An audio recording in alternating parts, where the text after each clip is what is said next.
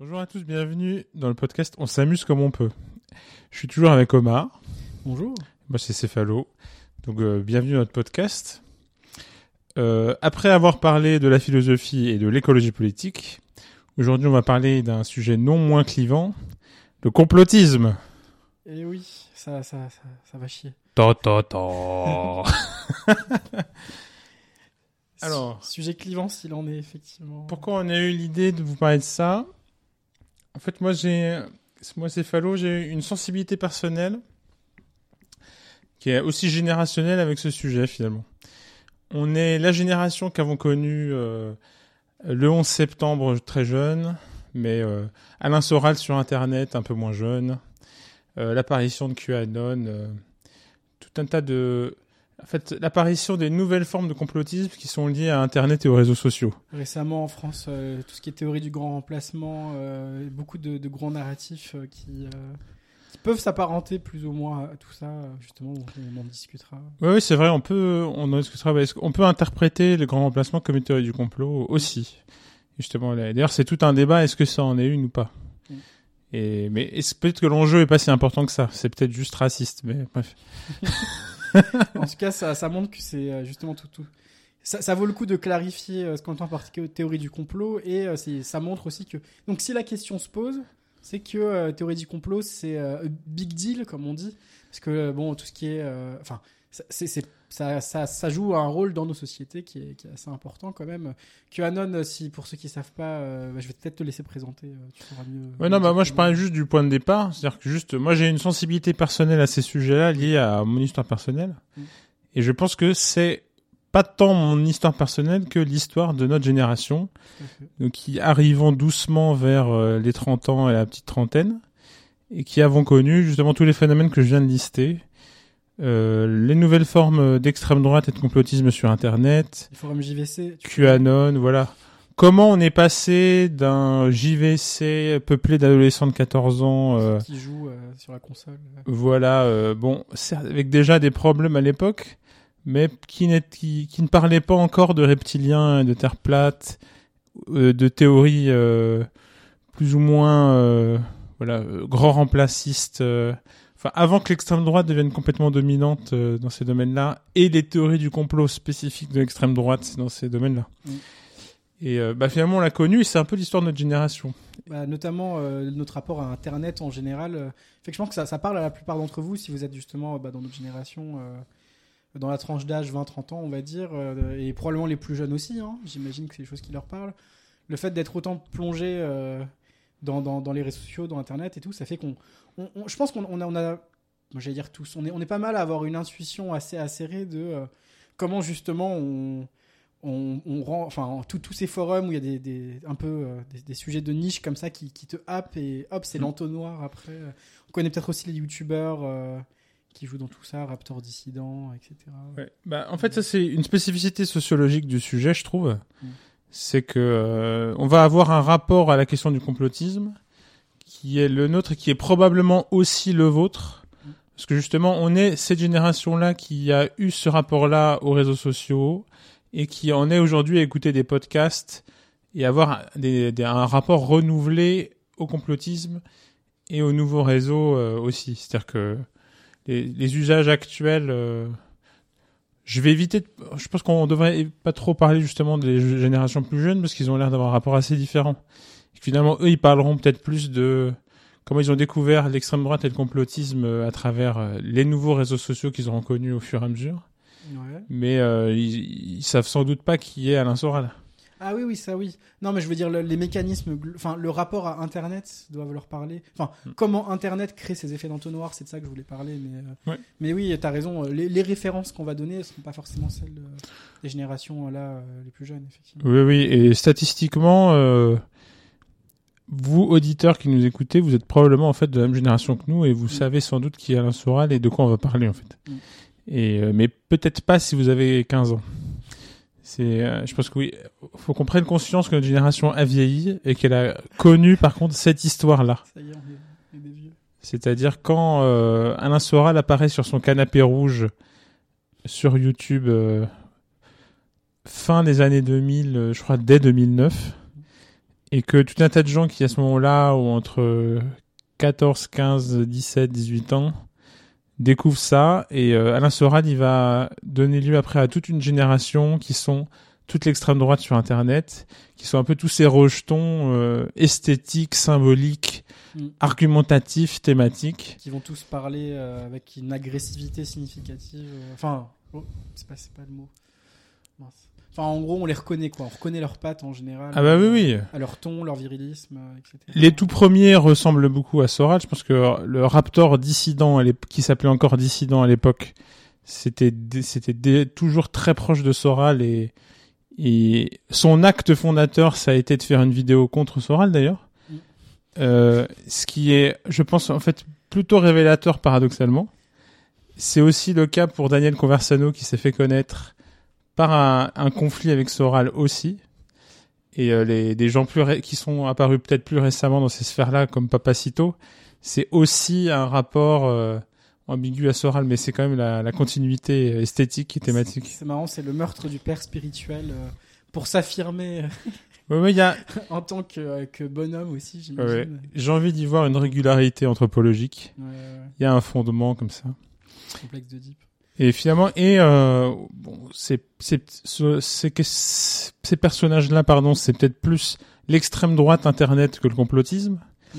Mais malheureusement, quand on s'intéresse un peu à eux, on voit que le complotisme est partout en fait, Ouais. autour d'eux, Oui. et même dans leurs propos. euh, le l'antisémitisme complotiste d'Alain Soral, je pense, n'est plus à démontrer et est un grand est devenu un grand classique euh, malheureusement pour quiconque connaît ces sujets-là. Finalement, c'est resté avec euh, les, les générations suivantes. Mm. Alors, ils sont peut-être tous plus ou moins antisémites. Parfois, ils en parlent plus parce qu'ils veulent pas passer sous le, la fourche codine euh, de- des réseaux sociaux qui maintenant sont souvent un peu plus regardants. En tout cas, YouTube qui a supprimé les comptes de certains personnages. Carrément. Mais euh, malgré tout, c'est toujours présent ou plus ou moins raciste. Et justement, tu as très bien fait de parler du grand remplacement parce qu'en fait, c'est une nouvelle forme de théorie du complot. On, on en discutera, est-ce que c'en est une ou pas, mais qui est apparue là et qui est défendue par en fait la plupart de ces personnages Tout à fait. et qui est parfois euh, même considéré même comme une évidence et, euh, et bon Après, à, à euh, discuter. on voudrait pas non plus, euh, à toi de me dire, hein, mais il me semble euh, juste taper euh, sur l'extrême droite parce que ça serait bon. Ça, il se trouve qu'il y a une grande connivence euh, de fait entre euh, entre ces courants politiques là et les théories du complot. Mais on va quand même parler aussi de complot euh, de manière plus générale, des mécanismes qui vont avec, qui peuvent être pour des choses qui semblent a priori apolitiques, mais qui ne sont pas forcément. Typiquement, bah, les théories du complot par rapport à la méfiance vis-à-vis des sciences, platistes, ou même on pourrait parler du climato-scepticisme, même si c'est plus. Ouais, on pourrait, on pourrait dire que c'est une forme de complot aussi de- d'être climato-sceptique parce que euh, Ça peut en fait. c'est prêter des intentions euh, Mm. à, à un grand groupe quand même de personnes. Si on parle du GIEC par exemple, les gens qui vont dire que le GIEC nous ment, c'est une forme de, de complotisme, je pense, on pourrait dire. Alors euh, oui pardon je t'ai coupé non? Euh, non, vas-y. Bah... En fait, oui, oui, on peut. En fait, bon, on va. Le mieux, c'est de commencer aussi par parler de ce qu'on appelle complotisme Mm. et de le distinguer de ce qu'est un complot, Mm. justement, parce que les, les complots existent. Spoiler. Mais c'est pas tout à fait ce qu'on veut dire par complotisme. Mm. C'est pas de dire que les complots existent, c'est quelque chose de plus spécifique. Mm. Mais euh, en effet, là, je parlais juste sur l'introduction de l'émission. euh, Oui, on parlait des, justement de nous, de nos- la spécificité de notre génération, parce qu'il y a des complotismes d'avant.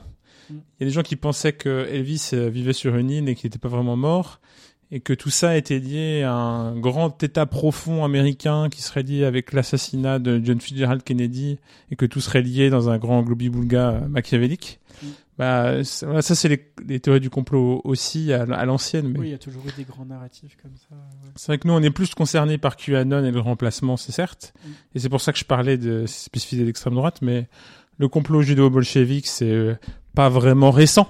Hein mais euh, et pourtant, c'est bien une belle théorie du complot euh, et qui a eu des conséquences euh, vraiment énormes. euh, pas seulement dans le nazisme, hein, mais c'est très, très, c'était très très présent. La culture. Et qui a, des, qui a ses descendants. Hein, Ouais, qui est devenu un, l'islamo-gauchisme, n'est-ce pas? Ouais, qui est devenu un vrai fait culturel, quoi. Ouais, Mm. Et même, même encore avant, Mm. il y a- il y, a des grandes théories du complot historique. je, je pense aussi à la, à l'incendie de Rome euh, qu'on a, qu'on avait accusé Néron d'avoir foutu le feu à Rome. Bref, Mm. des vieilles théories du complot très anciennes. En, fait, j'élargissais le sujet juste parce que euh, euh, moi, par exemple, euh, vu, vu qu'on est dans l'introduction, euh, en tant que euh, personne qui a fait de la physique, euh, pour moi, il y a- j'ai un côté un peu personnel aussi avec les platistes, tu vois. C'est Ah oui. j'ai- j'ai- j'ai- j'ai- Il y a quelque chose d'un peu viscéral là-dedans. Euh, J'ai j'ai parlé euh, à pas mal de personnes justement sceptiques euh, vis-à-vis de pas mal de théories physiques, enfin de faits physiques. Parce que ce qui est, ce qui est amusant, c'est qu'en général, quand tu leur parles, ils sont pas sceptiques de la théorie en entier, mais ils vont être sceptiques du fait que la Terre est ronde, alors que euh, justement, on a besoin que la Terre soit ronde pour que la théorie marche. Enfin, bon, bref, mais euh, tout un tas de choses. euh, Bah, oui, ça, bah, il y a des théories du complot très différentes et variées. Mm. C'est vrai que le platisme a des spécificités physiques et Ouais. scientifiques euh, qui lui sont propres Mm. et que n'a pas le judo-bolchevisme. Ouais. Exact. Mais du coup, voilà, vous voyez, enfin, bon, on a, on a un peu brassé, euh, je pense que vous voyez euh, la, la- justement la, variété de, de choses qu'on peut appeler euh, théorie du complot. Alors, c'est quoi la différence entre justement du complotisme et, et dire qu'il y a des complots, du coup Non, non, bah, en fait, c'est juste que le, le com- les complots existent, certes. Euh, je pense qu'on peut même parler, euh, au moment où on parle, la guerre en Ukraine a, a toujours lieu.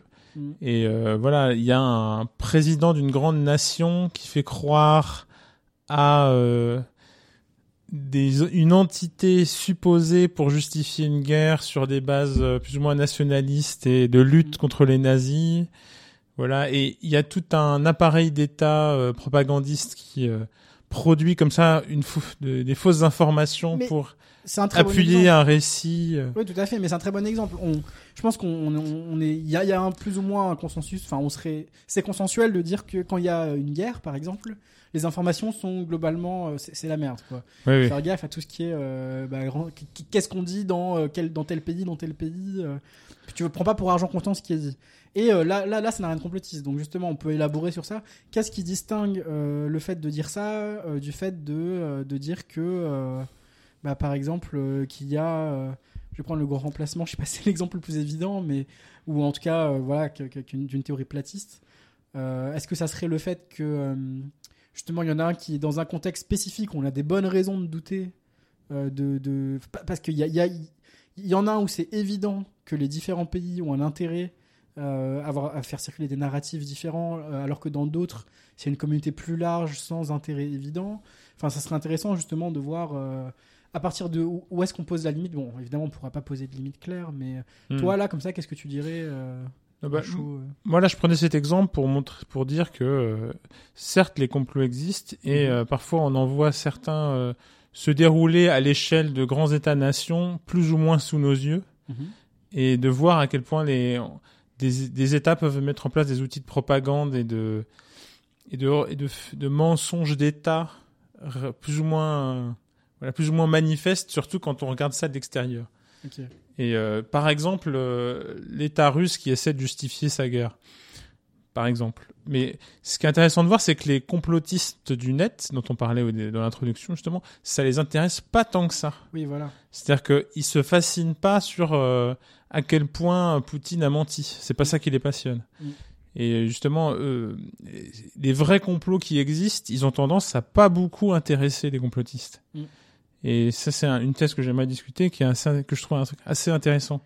Mais C'est justement, que- c'est pour ça que je te pose la question. C'est est-ce que tu appelles les vrais complots qui existent C'est un peu des complots légitimes, enfin des, des- des situations dans lesquelles ça semble légitime de, de, de dire qu'il y a des complots, tu vois?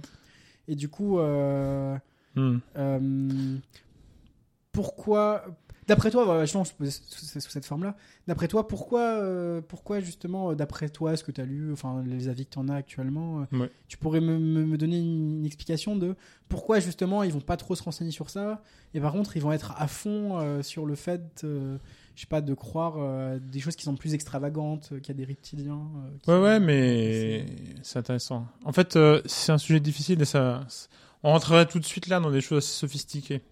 Parce qu'en fait, oui, euh, je pense qu'il y a un, il y a une spécificité de la pensée complotiste, c'est que justement, euh, les, comme des, des vrais grands complots comme ceux-là, et qui seraient, entre guillemets, acceptés par euh, la, par un discours hégémonique ou dominant, officiel, gros, le, parler de, le, le fait que ce soit un vrai complot qu'on puisse voir à la télé, Hmm. C'est c'est vraiment un complot en fait. c'est plus vraiment c'est plus. En fait, ça, on perd ce qui rend attrayant Ouais, les théories qui plaisent aux complotistes. ouais, ouais. Et en fait, euh, le fait que ce soit mis en avant, l'obscurité et une forme comme ça d'ésotérisme, pas ésotérisme au sens de la mystique, mais juste au sens du fait que le ce serait une forme de savoir caché, à la différence de l'exotérisme qui serait, lui, euh, ouvert. En gros, le simple fait que ça soit acceptable et consensuel de dire que c'est la guerre, donc il y a des narratifs euh, fallacieux. Le simple fait que ça soit défendable fait qu'au final c'est plus si intéressant à défendre. Enfin, en, en gros, le simple, enfin, ce que tu dis c'est que ça, ça va pas être attrayant parce que euh, justement ça, ça va pas assez loin dans le mystérieux, dans le euh, le, le, côté justement où, où c'est un savoir caché, un savoir euh, qui du Mm. coup serait un peu plus merveilleux. euh. Là, tu te sens moins, tu te sens peut-être moins aussi. Peut-être que tu te sens moins faire partie de, de, de gens qui ont, sont éveillés en ayant pensé ça. Je sais pas si c'est. c'est juste que la, comme la- ça que je le comprends. voilà, la propagande d'État de Poutine et de l'appeler comme ça et pas juste la vérité, Mm. c'est pas un savoir caché. Et Ouais. euh, ce serait répété, par exemple, ce qu'on entendrait à la télévision. Ce, ce que réprouverait totalement la, la pensée complotiste, justement. Mm. En fait, le, la- le complotiste, sur ce plan-là, s'intéresserait pas au fait de révéler des complots cachés, mais euh, d'acquérir un certain savoir sur des complots existants Ouais. qui lui permet de- des formes de distinction. Mm. Ce serait un peu les- les- une espèce d'analyse sociologique de- du complotiste. Ok. Finalement, c'est celui qui a eu euh, sait des choses qui ne sont pas à la télévision et euh, il les a su par d'autres moyens et ça lui donne un ça lui donne un statut spécifique Ok. qui euh, et euh, je pense que ça, ça- c'est une manière de définir plein de complotistes sur le net et euh, à partir du moment où c'est devient quelque chose de totalement ouvert et de exprimé à la télévision par des journalistes du système pour parler dans le vocabulaire des complotistes ben là ça perd son intérêt et finalement c'est ça perd son attrait c'est plus intéressant c'est plus intéressant d'être complotiste si c'est totalement ouvert. Mais justement, là, en fait, on, là, on part déjà dans des, dans des formes d'analyse psychologique assez subtiles. C'est pour ça que j'aimerais rebondir sur ce que tu viens de dire pour repartir sur du plus, euh, du plus palpable et euh, quitte, à, quitte à ce qu'on ré, ré- euh, réapprofondisse tout ça plus tard. Parce que, C'est-à-dire que, bah, juste pour finir dans ce que je viens de Ah, dire, là, pardon, ce ouais. serait une définition du complotiste comme justement ayant, cherchant une position particulière vis-à-vis euh, de l'état actuel de connaissance sur, sur tout un tas de sujets et qui justement chercherait des positions de, de une, des formes de position d'autorité, Mm. mais internes à leur petit groupe social. Mm. Justement, euh, on se met en marge volontairement parce qu'on cherche l'intérêt égotique qu'on va trouver dans le fait d'être à la marge Ouais. et de dire autre chose que ce qu'est le discours dominant. Ok, d'accord. Et finalement, il y a, il y a des, toujours plein de formes de valorisation des rebelles dans nos cultures. Hein. Euh, regardez, pensez à la plupart des grands films célèbres de la culture populaire. Combien mettent en scène des rebelles Vous allez être surpris. Presque tous, en fait. Et euh, donc, il y a la valorisation du rebelle. Mm. Et donc, euh, bah, le complotiste, ça va être l'un, de ceux-là. Donc là, tu nous dis qu'en gros, euh, il y a, il y a un, un côté, un rapport, c'est sexy en fait, de, de sexy au sens, ouais, aguicheur de se dire, ouais, vas-y, euh, moi je suis un peu, je, suis- je suis un rebelle, j'ai une vision un peu différente des choses. Sur, sur, sur certains aspects-là, je vais contre la doxa, et puis, euh, enfin, tu, tu parles, toi là, c'est plus sur cet aspect-là que tu mets, que tu mets le. Ouais, là, c'est, une forme de description psychologique du complotiste qu'on pourrait trouver. Et surtout, bah là, on essaie de, on essaie un peu de se détacher de est-ce que c'est vrai ou faux la théorie du Mm. complot ou pas. C'est juste que c'est euh, le- leur comportement comme pratique. La pratique du complotiste, c'est de faire ça. Ouais. Parce que justement, c'est ce qu'on remarque en regardant précisément comment ils se comportent, c'est que justement les, les entre guillemets vrais complots, ils intéressent pas. Mm. La pratique du complotiste, elle est différente. Ils, ils traitent pas à égalité tout. Mm. Euh, la propagande d'État poutinienne, ça va pas les intéresser. Par contre, euh, tout d'un coup, les une pizzeria un peu louche derrière laquelle serait un se révélerait un, un complot d'État euh, impliquant la CIA, euh, l'État profond américain. Ça, par contre, ça va beaucoup plus les intéresser. Donc là, je fais référence au Pizzagate. Vous pouvez regarder si vous connaissez pas. Ah, c'est un vrai truc. Ouais, c'est un vrai truc. ok, je croyais que t'as inventé. Non, non, c'est un vrai truc, le Pizzagate. Et euh, par exemple, le, le, le QAnon euh, plus récemment, Mm. c'est-à-dire qu'une espèce de source obscure qui donnerait des informations. Et donc, tu vois, ils ont une attitude, euh, ils ont, une, ils ont des, des attitudes vis-à-vis du savoir commun spécifique. Ça, ça, ce serait une forme de, description psychologique et qu'on appellerait complotiste. Et justement, QAnon, c'est potentiellement fiable pour un QAnoniste. Par contre, euh, Ce que disent les journalistes du système. les généralistes du système ou des siècles de culture scientifique sédimentée, Mm. ça non. Oui, d'accord. Oui. Donc euh, voilà, des, un effort euh, civilisationnel gigantesque de siècles de culture scientifique sédimentée. Ça, ça vaudra moins que euh, Ouais. un, un truc sur Internet Posté sur un forum. posté sur un forum. Mais pourquoi? C'est pas parce que les gens sont idiots ou bêtes ou euh, Mhm. qu'il y aurait un problème de leur système cognitif. Mm. C'est, je pense, une attitude différente. Ouais, ça c'est intéressant, j'aimerais justement euh, rebondir sur ça. Euh, on- je pense qu'on on sera d'accord pour dire que euh, notre objectif ici, c'est pas de dire que les complotistes sont bêtes. Euh, et, et- et ça serait même euh, entre guillemets sympa si ça pouvait être juste ça, parce que ça réglerait beaucoup de problèmes. Ouais. En fait, c'est bien plus complexe que ça. Le but, c'est de mettre en avant justement les mécanismes qui peuvent même parfois être justement tout à fait qu'on pourrait qualifier de rationnels, en tout cas en, en eux-mêmes, qui vont faire qu'on peut justement en, a- en arriver à tomber euh, dans, dans des formes de complotisme, notamment, comme tu dis, là, là tu parlais des messages sur un forum, j'imagine que euh, le fait qu'un message sur un forum puisse plus te convaincre que euh, des siècles de, de, culture euh, scientifique et, et, euh, de, de- recherche, ça va être peut-être que justement euh, ce message sur ce forum va venir appuyer sur des présupposés euh, forts. Euh, Enfin, si toi tu avais déjà une telle vision du monde, et ben en fait sur ce forum il va dire un truc qui va Ouais. dans le sens de ta vision du monde, et du coup tu vas lui accorder plus de validité parce que ça va dans le sens d'autres choses auxquelles tu accordes déjà de la validité. Et ça, par exemple, en soi, c'est pas un comportement qui est irrationnel parce qu'au final, c'est euh, tout le rapport d'avoir. euh, enfin, bon, il y a un gros mot pour ça, c'est euh, l'évolution de la crédence qu'on va attribuer à des choses. Mais en gros, c'est juste. On croit plus ou moins à des nouvelles choses en fonction de. Euh, est-ce que, euh, du, du degré de croyance qu'on attribuait à d'autres choses avant? Et si de base tu crois déjà très fort, par exemple, que, euh, et tu as probablement des bonnes raisons de le croire, que euh, l'État nous a menti pour telle ou telle chose, et ben il y a d'autres choses, d'au- d'au- d'autres gens qui vont te dire que l'État te ment pour tel ou tel autre truc. Tu vas peut-être d'autant plus y croire et de façon bah, a priori fondée, de par le fait que avant tu as eu de bonnes raisons de croire ça. Enfin bref, le but c'est pas de dire que c'est des gens qui lisent un billet random sur internet qui se disent ah ça ça doit être vrai.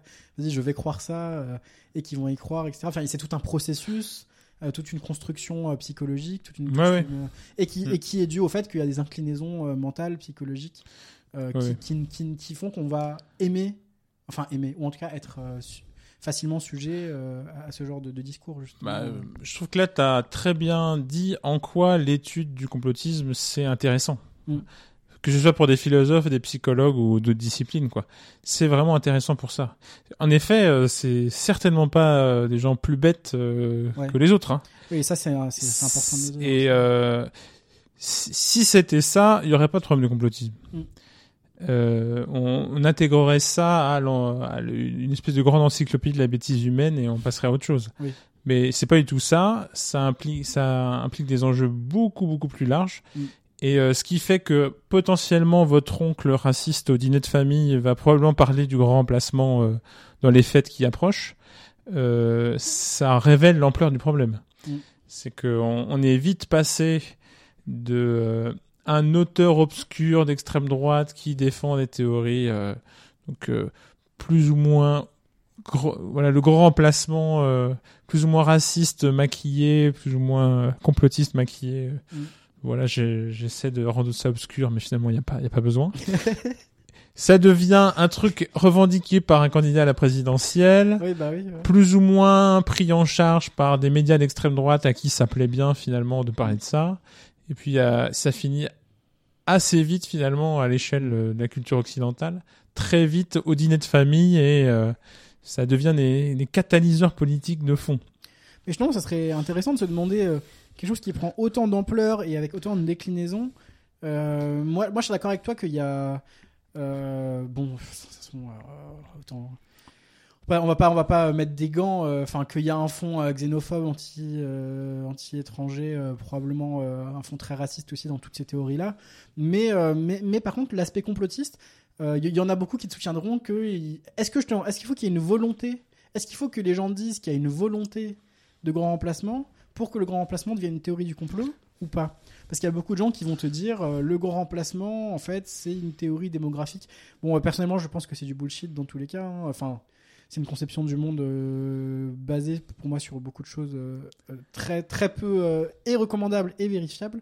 Mais en tout cas, juste quelqu'un qui te dirait que c'est purement démographique, est-ce que tu, tu lui répondrais que c'est du complot aussi? Ah, tu veux parler de la théorie du grand remplacement spécifiquement?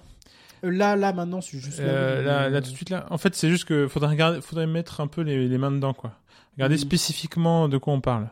Non, mais en fait, je veux savoir de manière plus générale, est-ce que pour toi, il faut qu'il y ait une. On sort de la théorie du grand remplacement. Est-ce qu'une théorie du complot implique une volonté? Est-ce que c'est une théorie dans laquelle il y a une volonté euh, qui euh, a un objectif ou un, un ensemble d'objectifs? Non, bah moi j'ai l'impression que les théories du complot sont vraiment très variées et qu'on aurait bien du mal à, on aurait bien du mal à en dessiner les contours. Mm. Dans certaines théories du complot, certaines théories du complot se, dé- se, définissent par une volonté et d'autres pas. Mais euh, Mm. les, les grandes théories du complot classiques, euh, en général, c'est les, les élites contre le peuple et euh, donc avec des, des volontés malfaisantes derrière, Ouais. des, des volontés de dé- déconstruction civilisationnelle malfaisante. Mm. Et finalement, une certaine euh, compréhension de, du grand remplacement ressemble à ça. Mm. C'est-à-dire à une volonté de déconstruction de la culture occidentale par l'immigration. Avec derrière une forme de racisme, parce que l'idée c'est de dire que l'immigré ne devient jamais français en fait. Oui, oui, voilà, c'est ça. Et c'est là où c'est c'est là qu'il y a la rupture. C'est que bah, comme l'immigré ne devient jamais français, il envahit, il remplace, Mm. il le terme que vous voulez finalement. Et euh, ça de et tout d'un coup là, ça devient euh, la, citadelle assiégée. Oui. Le monde occidental devient la citadelle assiégée et euh, les Renaud Camus pour le grand remplacement se fait passer pour un, Cassandre qui aurait eu raison trop tôt. C'est-à-dire il fait il, il croirait il fait semblant de dire euh, juste ce qui va arriver Oui. et euh, comme si c'était présenté de manière neutre alors que non. Oui, oui, on se rend pas compte. Enfin, on se rend pas compte si, mais euh, eux, en, en tout cas, c'est présenté comme s'il n'y avait pas déjà tout un tas de présupposés très très forts dans le simple fait de considérer justement que euh, bah, euh, telle ou telle donnée démographique a du sens parce Mhm. que euh, le fils d'immigré, en fait, reste dans un sens un immigré de par le fait qu'il est fils d'immigré ou petit-fils d'immigré. Voilà ouais. Et même celui qui est naturalisé français. euh, de, de par le fait qu'il a enfin bon bref on- tout le monde connaît mais Oui bah là là c'est la tant de oui oui c'est la prémisse cachée. oui voilà c'est de dire que pourquoi on utilise le terme remplacement ou euh, autre souvent à connotation péjorative, c'est parce que euh, comme on est comme on a un présupposé raciste, on pense que l'étranger ne devient jamais le même que nous. Oui. Et donc il remplace, donc il envahit, donc il tout ce qu'on veut. Mais finalement si on si on a d'autres conceptions, d'autres présupposés moins racistes, tout d'un coup, ça n'a plus de sens de parler de remplacement. c'est ça c'est même pas une question de vrai ou faux c'est juste euh, vide de sens en fait. Ouais, bah, Ouais, voilà. Autre spécificité, autre spécificité, il y a des théories du complot où ça a du sens de revendiquer la vérité contre elle et d'autres pas. Ouais. Bah, par exemple, tu parlais de la Terre plate. Je pense que là, c'est plus pertinent de parler de la vérité Mm. et de de la ration, de rapport de la rationalité. Ouais, parce que c'est pas c'est pas une conception du monde en- enfin c'est pas des présupposés dans l'énoncé qui font que euh, on y adhère ou pas c'est euh, bon, c'est assez clair la terre est plate ou elle l'est pas et après on, on est d'accord ou on n'est pas d'accord Ouais, il y a quelque chose d'apparemment empirique Ouais. qui, considère- qui concerne le monde extérieur. Mm. Et euh, le, le remplacement, ça a justement à voir avec des présupposés euh, Mm. euh, su- sur les représentations Mm. psychologiques du monde. Donc, en effet, on- si on se vit comme une citadelle assiégée par euh, des étrangers qui euh, sont radicalement différents et radicalement autres, euh, là, ça a plus beaucoup de sens de parler en termes de vérité, quoi. Mm. Et euh, mais c'est vrai que c'est une manière de voilà, en parler comme ça et la manipulation par l'extrême droite du grand remplacement, c'est une manière de justement jouer sur des affects politiques. Par exemple, de faire les appels du pied à des gens qui seraient plus, plutôt sensibles à ce type de narratif, plutôt en, en sentiment d'insécurité. euh. voilà. C'est là, il y a un côté performatif à la théorie du remplacement et indépendant à la question de est-ce que c'est vrai ou pas. Finalement, c'est pas la question. Ouais. Alors que la théorie de la Terre plate, là, euh, c'est un rapport plus cosmologique, plus spécifique. euh, C'est un rapport avec euh, les sciences et l'édifice des connaissances en général. Et là, on voit que c'est quand même deux théories du complot très très très différentes. D'ailleurs, euh, À la différence que voilà, pourquoi il y a un complot? Parce que la Terre est plate et tout le monde nous le cache. Oui. Et donc là, il y aurait une volonté de de gens qui seraient au courant et qui euh, et qui diraient que c'est faux quoi. Mais, mais d'ailleurs, euh, ça, ça- ça se traduit bien par le fait que pour le grand remplacement, le nier en sortant des données démographiques, ça n'a pas trop de sens. Enfin, quelqu'un quelqu'un qui euh, viendrait dire non, c'est faux euh, la théorie du grand remplacement parce que regarde, en fait, euh, démographiquement, euh, ce que tu dis, c'est faux. Mais en fait, dans un sens, il rentre déjà dans le jeu de, de la théorie du grand remplacement parce qu'il Ouais. accepte ce cadre-là, tu vois. Ouais, la, fameuse Voilà. prémisse cachée. Mm. Si on rentre dans le débat euh, démographique, c'est leur accorder la prémisse C'est cachée. ça. C'est-à-dire, oui, tu as raison. euh, il y a une distinction nette entre français et étrangers et un fils d'immigré des Français que à euh, hauteur de la culture française qu'il a ingéré. Enfin, tout ça étant évidemment défini de façon très vague, très floue. Mais c'est déjà accepter tout ça et, et ensuite sortir les données face à ça. Hmm. Alors que justement, bah, nous, ce qu'on avance ici, euh, c'est que justement, en fait, le, problème, il est plus dans le fond, euh, dans, dans la formulation même de, de l'énoncé, de se dire. euh, oui, mais est-ce que ça a du sens même de faire une distinction aussi nette Euh, quel- quel- quel- Qu'est-ce que ça dit sur, le, sur, sur la vision du monde et, et de, de- voilà, de- de- des- pays euh, Enfin bref, de, ce qu'on revendique, etc. euh, Ouais. D'accepter même ce, ce genre de formulation. Là où, euh, justement, donc on va, on va peut-être plus bifurquer sur, euh, sur, sur cet exemple-là. Euh, croire que la Terre euh, est plate ou non, euh, là, là, il n'y a pas ces présupposés-là. Donc justement, qu'est-ce qui fait que... euh, Est-ce que tu penses que les gens qui croient que la Terre est plate croient que tous les scientifiques, tous les physiciens euh, savent, savent que la Terre est, plate, mais font semblant que la Terre est ronde? Enfin, bon, il n'y a pas de réponse générale. Est-ce que, est-ce que, mais en, en fait, bon, comme comme tu t'es plus renseigné que moi, j'aimerais bien savoir, avoir ton avis sur ça. Moi, ça me titille. Moi, l'impression que j'en ai, c'est qu'ils croient plus qu'il y a des gens qui ont intérêt euh, à nous faire croire que la Terre est ronde alors qu'elle est plate, et qui ont mis en place des choses qui font que nous, on va apprendre que la Terre est ronde, et on va même pas se questionner en tant que scientifique, mais parce qu'en fait, on a déjà avalé des couleuvres au départ. euh, euh, non, c'est pas ça l'expression. bon, bref, on a déjà, on a déjà, en fait, on, on est déjà contaminé, quoi. euh, Hmm. de par le fait qu'on suive ce cursus-là, enfin, genre, que nous, on est de, de bonne foi. Je dis ça parce que moi, j'ai parlé à des gens, justement, en tant que personne qui a fait de la physique, euh, qui me disaient oui, euh, enfin, qui doutaient pas de ma bonne foi. Ils pensaient pas que je croyais que la Terre, enfin, que je savais que la Terre était plate, mais que je lui mentais. Ils pensaient que je croyais vraiment très fermement que la Terre était ronde, mais que bon bah pas de chance, j'avais tort quoi, parce que j'avais suivi un cursus classique qui m'avait appris ça, etc. Est-ce que tu penses qu'en général c'est ce genre de euh, ce genre d'attitude vis-à-vis des, des- de, de ce genre de, de, de, de thèse là justement euh Non, bah le, j'avais envie de faire une réponse euh, charitable euh, à ce que tu as dit juste avant, Mhm. mais bah, je vais faire en deux temps. C'est juste que moi, je suis d'accord avec toi sur le fait que parler en termes de, de démographie et de rapport à la vérité, c'est pas pertinent pour attaquer euh, le contenu de la théorie du complot au grand remplacement. Ouais. Mais c'est peut-être pas si déconnant que ça si tu veux convaincre des gens. Oui, des gens qui ont déjà ce cadre de pensée là. C'est-à-dire des gens qui seraient euh, troublés mais pas encore décidés. Hmm. Peut-être que leur parler en termes de vérité, ça peut être pertinent. Et j'ai l'impression que c'est à ça que pensent les démographes qui y répondent. De toute façon, j'étais- je disais même pas que c'est pas pertinent.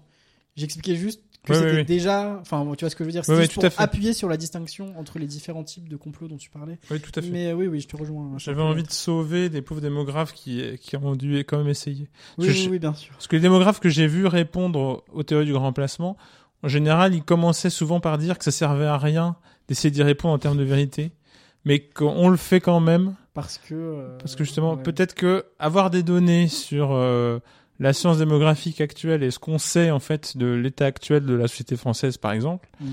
c'était déjà des éléments euh, peut-être plus pour convaincre que pour s'attaquer au fond. Mm. Mais euh, comme on, on s'attaque euh, plus à des gens qui croient que X plutôt qu'à des au contenu des théories, peut-être que bon, j'ai envie de les sauver un peu. Oui, oui, je comprends. Même si en effet, c'est embêtant de euh, même juste méthodologiquement leur accorder leurs prémices cachées. Bah, dans un sens, ça donne l'impression que du coup, si les données, si les données démographiques allaient dans leur sens, ils Voilà. auraient raison. Oui, ça, laisserait censer ça. C'est-à-dire Ouais. que, en effet, si les données démographiques euh, étaient autres, ça laisserait penser qu'ils auraient raison, alors que non. Justement. Ouais, c'est ça. Et c'est ça qu'on dev- c'est ça qu'on devrait plus mettre en avant. C'est-à-dire, euh, juste euh, si jamais c'est pas très clair, dire que euh, si les données démographiques montrent que il y a en effet montré qu'il y a en effet de plus en plus de d'immigrés, fils d'immigrés, etc., etc. c'est pas pour autant que ça validerait la thèse du grand remplacement, parce que euh, là, ce qu'on dit, c'est qu'on on peut contester de base, en fait, la, la, la validité de la distinction qui est faite entre euh, français et euh, euh, français entre guillemets norm, enfin normal, je sais même pas comment il dirait, mais Ouais. français de culture et euh, Ouais, fils d'immigrés qui seraient pas vraiment français. euh. Euh, c'est pour ça que justement, c'est pour ça que ça me semble être un, un terrain glissant de, de, de rentrer dans les, dans les données démographiques. Mais je, je, je reconnais ce que tu dis que il y a des gens qui ont, de, enfin, de très bonne foi veulent euh, faire, euh, enfin, vous rentrer dans ce dans, dans ce débat-là euh, pour montrer aux gens que, en fait, même dans ce cadre de pensée, Hmm. il n'y a pas de raison. euh, Mais bon, c'est quand même renforcer justement l'idée que le cadre de pensée en lui-même euh, a du sens. Mais, mais je vois ce que tu veux dire. Parce que justement, euh, la, la lutte contre les théories du complot, c'est difficile et euh, je pense que Mm. pour l'instant, il n'y a pas encore de, de consensus ou de ou de grands monuments scientifiques qui démontreraient la bonne manière de faire quoi. Ouais. Et le fait que eux le fassent avec leurs armes, ça me paraît pas si fautif que ça. Oui, bien sûr. Voilà pour le côté Mère Teresa, Mhm. charitable. Pour ce que tu, je reviens à ton autre objection qui était vraiment intéressante sur les platistes. Ouais. Je pense qu'il y a justement il y a il y a des degrés.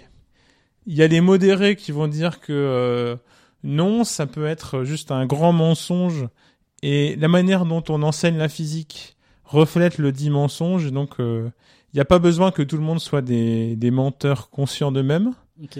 et des radicaux qui vont dire que euh, tous les chercheurs sont, sont, ils sont mêlés. Et de toute façon, comme ils sont payés par l'État, et ben ils sont tous un peu suspects finalement. et donc euh, blablabla, tu vois. Ou Ouais. euh, chez des chez des antivax ou des trucs comme ça, tu peux tu, le truc de dire payé par l'État donc suspect, c'est un truc qu'on retrouve dans plein de théories du complot, Mm. euh, platistes, antivax. contre les OGM ou contre à peu près n'importe quoi qui viendrait de grandes industries ou de grandes institutions scientifiques en fait. Tout à fait. Mm. Et est-ce que tu penses que c'est- lié à une espèce de, confiance qui a été trahie euh, Il y a des gens qui, des gens qui de base, euh, dis ça parce que là, là c'est pour faire euh, petit, euh, petite pub pour l'épisode d'avant. non, mais juste qu'à un moment, on disait Ouais. que il y avait des gens. On se demandait si il n'y a pas des gens qui allaient moins. Bon, on va, on va, on va revenir sur le cadre des antivax, par exemple. Mais pas, pas l'antivax. Bon, juste préciser, quand je dis antivax, je parle pas du fait de contester euh, le, le, le, le fait de, de, de, de forcer les gens à se vacciner, ni même de contester euh, le fait que ce soit une bonne mesure, mais euh, vraiment tous ceux qui vont. euh, Enfin, il y a des ça, des fois, ça, ça va jusqu'à des extrémités très très fortes, euh, de type croire que euh, dans le vaccin, on injecte un truc pour tous nous euh, nous tuer plus tard, type Great, Re- Great Reset, Great Reset. Great Reset. Donc le, le grand le grand reset, comment Le grand le grand recommencement, recommence. le grand redémarrage. voilà, le grand redémarrage. Et ça parce que j'ai été perso- personnellement avec quelqu'un qui pensait ça euh, dans un vol à car pendant des heures. On, on y reviendra. Ouais. Mais euh, mais euh, justement, euh, donc c'est voilà que je vais je vais faire un amalgame en disant anti-vax. je, je prends beaucoup de, de monde là-dedans, mais, mais mais mais surtout ceux qui vont loin quoi, pas juste. le vaccin n'est pas vraiment efficace, peut-être que c'était pas la meilleure stratégie, etc. Mais ce qui va jusqu'à contester toute l'autorité scientifique qu'il y a autour, Ouais. etc.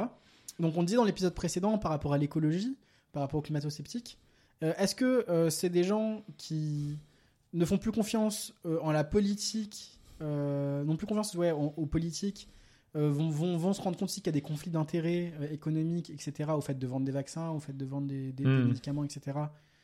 Et qui, du coup, par extension, vont se dire, vu que c'est ça qui dirige la science dans un sens, bah, la science aussi est complice de tout ça. Ou. Enfin, en gros, est-ce que d'après toi, les gens n'ont même n'ont pas confiance euh, aux, aux travaux, en- en- en- aux données scientifiques elles-mêmes, ou en leur utilisation et leur manipulation par, euh, par, les, par les autres? Parce que pour moi, c'est pas vrai, c'est vraiment pas la même chose. tu vois. Bah, moi, pour te répondre, j'ai envie de revenir sur l'attitude psychologique que j'ai- je décrivais au début du podcast. Le rapport entre les données, l'information officielle et des choses plus obscures qui permettraient de se mettre en marge, euh, Mhm. et d'avoir un, comme ça, une, une disposition personnelle euh, différente, particulière, spécifique. C'est que euh, ils croient à des autorités. C'est vrai. C'est-à-dire que si, t'es- si tu penses qu'il y a un truc qui va te tuer dans le vaccin, c'est que tu crois à celui qui t'a dit que dans le Mm. vaccin il y avait ça. Oui, bien sûr. Donc tu crois pas ceux qui disent que le vaccin va te protéger d'une manière ou d'une autre euh, du Covid, mais par contre tu crois celui qui t'a dit qu'il y avait un truc dangereux dedans. Mm. Donc en fait c'est pas juste. euh, En fait si c'était juste un scepticisme radical, il y aurait pas de complotistes Oui, c'est vrai. parce que euh, ils seraient sceptiques. Oui, tu doutes de tout, tu doutes de tout, et puis voilà. Et euh, ça, ça doit exister, Ouais. j'imagine. Le monde est fait de plein de choses euh, étonnantes. Mais ça doit exister, des, des sceptiques radicaux. Mais donc, ils croient pas aux théories du complot. S'ils Ouais, sont, ouais. très, s'ils sont sceptiques. Et donc, pourquoi je reviens à, mon- à ce que je décrivais d'une disposition particulière, une disposition complotiste, c'est que justement, c'est, euh, ils ont tendance à jamais croire, ou statistiquement beaucoup moins, ce qui est officiel et ce qui viendrait de grandes institutions d'État, de journalisme, des grands médias. Mm. Mais par contre, un obscur forum ou un obscur blog prend un- une autorité épistémologique extraordinaire. Ouais, non, mais c'est c'est fou, c'est exactement ce qui s'est passé euh, justement avec, dans le dit Blablacar, euh, où il m'expliquait. Il, il- a vraiment, enfin, il est déjà, il était hyper heureux et je trouve que ça, ça veut quand même dire quelque chose. Bon, alors non, ça veut rien dire en soi parce que c'est un exemple, mais euh, ici, euh, on est au calme, donc on prend pas toujours un milliard de pincettes. Euh, Jusque-là, on Donc, n'a pas pris beaucoup depuis le début de cet épisode, donc tout va bien. oui, oui, bon, tout en on, on reprécise qu'évidemment c'est- des avis, mais mais la personne en question était hyper heureuse d'avoir face à lui un, un scientifique qui, avec qui il pouvait discuter de ça. Hmm. Parce que vraiment, euh, c'est vraiment fait graduellement. Je lui dit que je faisais de la, de la physique, puis que j'ai fait de la philosophie des sciences. Et euh, je lui ai expliqué de quoi je travaillais, dans quoi je travaillais.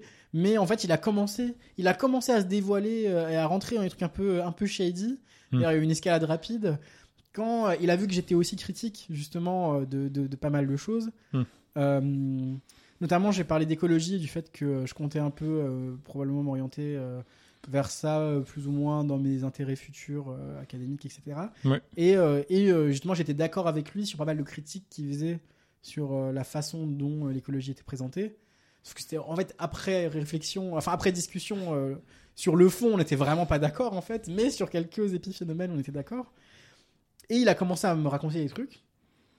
Il était hyper heureux d'avoir un interlocuteur qui, qui l'écoutait sans jugement parce que je lui disais que voilà. euh, Enfin, que, en, en fait, justement, euh, par rapport à ce qu'on disait au fait que les gens, c'est pas, pas des gens bêtes, il avait une démarche critique très affûtée. Euh, il avait un, un- un- enfin, dans la, il semblait tout à fait euh, intelligent, intéressant et, et tout ce qu'on veut. Mm. Euh, il avait une argumentation assez étoffée.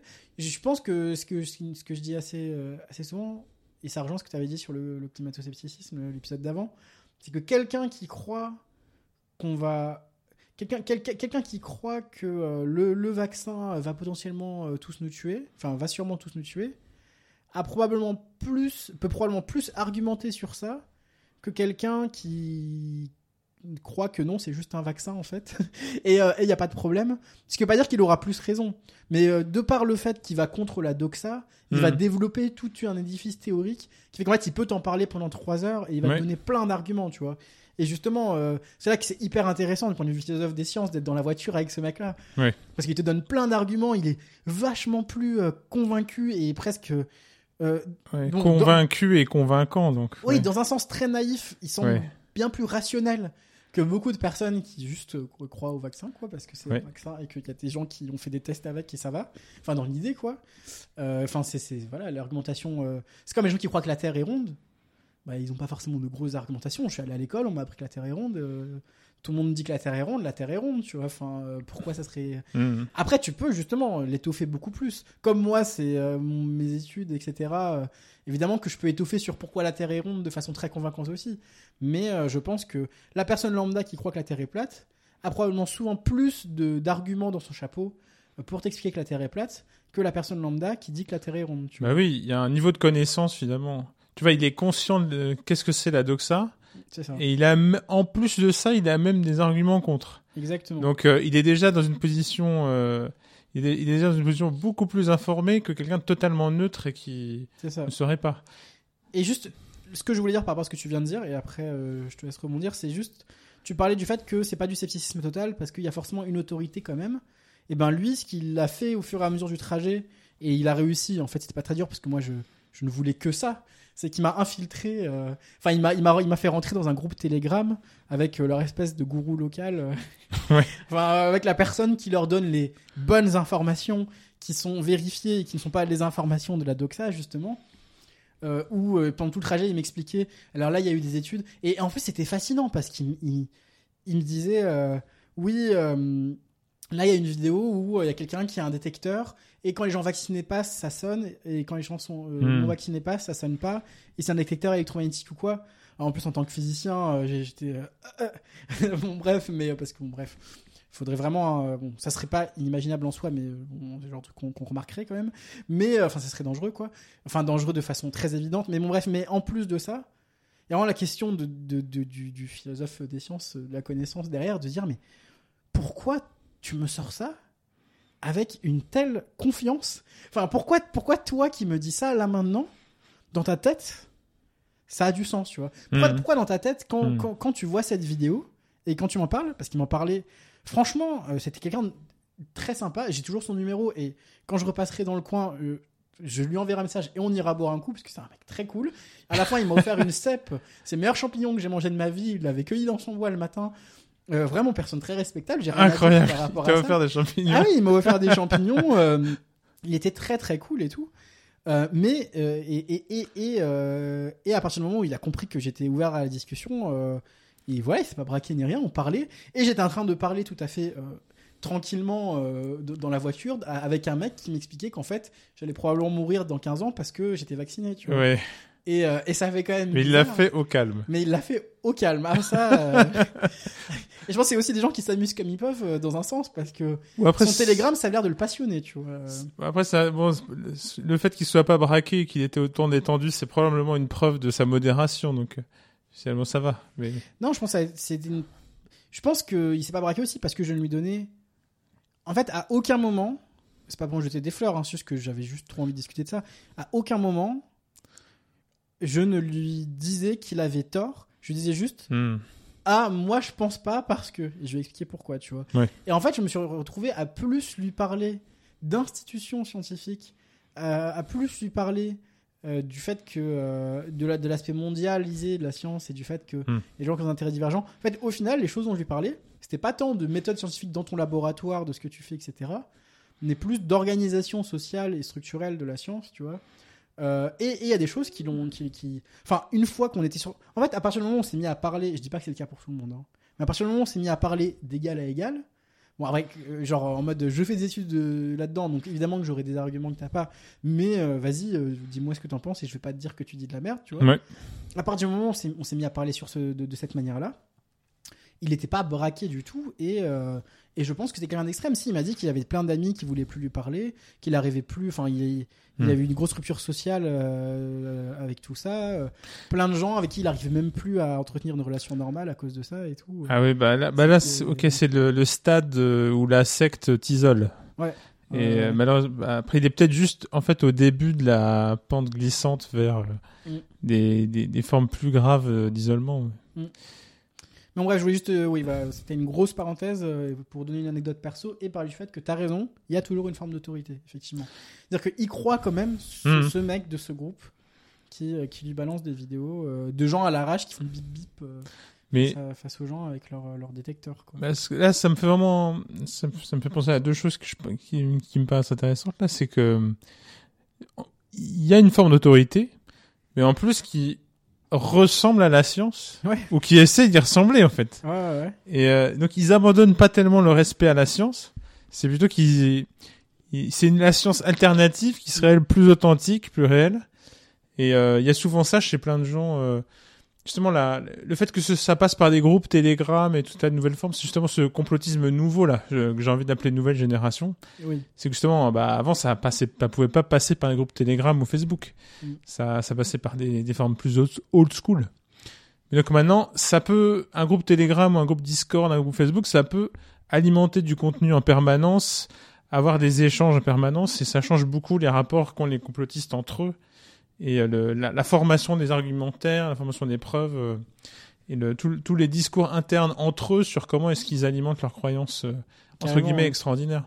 Justement, et le fait que ça prenne, euh, que ça revendique être la vraie science par rapport à une science subvertie, c'est c'est intéressant.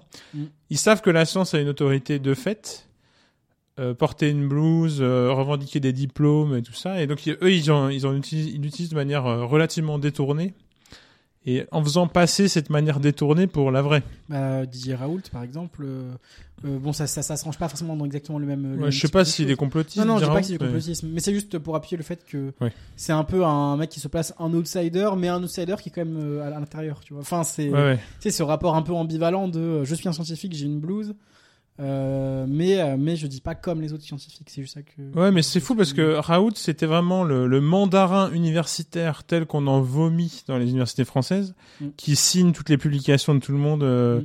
même sans les avoir lues. euh, le, toutes les critiques du mandarinat depuis 60 ans dans les universités françaises, il l'a, il l'incarnait euh, par que- excellence par absolue. Juste, c'est le, le mandarin universitaire euh, qui signe les publications des autres, euh, qui s'approprie tout le prestige euh, Ah oui, du, laboratoire. Il dirige un laboratoire hmm, et il s'en approprie euh, Mm. tous- les bienfaits pour sa propre carrière, quoi. Ok, ouais. Quitte à vampiriser des doctorants. Et d'ailleurs, il y a des doctorants et des jeunes chercheurs arrivés chez Raoult et qui s'en qui s'en sont toujours pleins Mm. sans que ça émeuve grand monde avant que Raoult devienne ce qui ce qu'il est devenu. Ouais. Mais bref, mais bon, après le truc c'est que bon Raoult il a vraiment eu un prestige académique qui est pas faux. Mm. Et euh, j'ai pas l'impression qu'il soit un complotiste. Il doit avoir bien beaucoup de défauts, mais j'ai pas l'impression qu'il est celui-là. Non, je sais pas, c'est pas ce que je voulais dire. Oui, c'était euh, pas le meilleur exemple. Non, mais c'était juste le fait juste, que. Moi, je pensais à une Ouais. autre figure, c'est Jean- Jean-Dominique Michel, dans cette sphère euh, Covid sceptique, euh, anti-vax, euh, tout ça, qui justement, lui, se, euh, essaie d'utiliser ce qu'il sait du fonctionnement de la science contre la science elle-même, Mm. justement en, en faisant la science officielle subvertie par l'argent, subvertie par les États euh, qui, qui justement se- seraient euh, mentiraient pour des raisons X ou Y face à une réelle plus authentique euh, qui viendrait des chercheurs que lui aime bien. Mais, mais justement, j'ai l'impression qu'en général, du coup, c'est pas tant la science en tant que méthode ou en tant que. euh, Enfin, est-ce que tu dis ça, ça, ça appuie le fait que euh, justement, euh, au final, c'est plus les, les, les, les, les enjeux politiques. Enfin, c'est plus des gens qui vont se dire que la politique et l'économie euh, ont empoisonné Hmm. euh, les, les, pas les scientifiques même, mais les, dirigeants des laboratoires, euh, tout- toutes ces choses-là. Hmm. Enfin, c'est quand même un truc un peu subtil où c'est pas des gens qui vont forcément. Alors je dis pas, je sais pas, il doit y avoir des, des extrêmes. Des Ouais, mais extrémismes, oui, t'as raison qu'ils ont, ils ont repris des arguments des constructivistes radicaux, Mm. justement de la sociologie des sciences qui est constructiviste, à leur fin politique, à eux. Est-ce que tu peux nous euh, expliquer un peu plus ce que tu veux dire par là? Je suis pas sûr que ça soit. Non, mais voilà, justement, à partir de l'étude de la science comme organisation sociale, Mm. essayer de s'attaquer à des énoncés scientifiques sur la base des contraintes sociales qui permettent l'émergence des dix énoncés. Voilà, Bon, ouais. je l'ai dit de manière un peu élégante et technique, mais c'est juste pour dire que voilà, la, la c'est une organisation sociale. Il y a des gens qui travaillent, il y a de l'argent qui circule, il y a des rapports d'autorité, il y a des modes. Tout ça existe, tout ça est contingent. Voilà, on est euh, en Angleterre au XVIIIe siècle. Il y a des choses qui sont à la mode, d'autres qui sont pas. Mm. Euh, l'argent, il vient de quelque part. Euh, il va être mis euh, pour telle recherche et pas pour telle autre. Ça va bénéficier à tel chercheur et pas tel autre. Pourquoi? Pour des raisons arbitraires. Ouais. Et qui va utiliser des méthodes qui nécessitent elles-mêmes euh, tout un tas de contraintes techniques qui sont elles-mêmes arbitraires. Ah bah c'est parce que l'Angleterre avait euh, un rapport colonial à tel pays qu'ils ont eu accès à telle méthode qui a permis telle expérience. Mm. Voilà, tout ça et donc bah, appliqué à des situations contemporaines par exemple.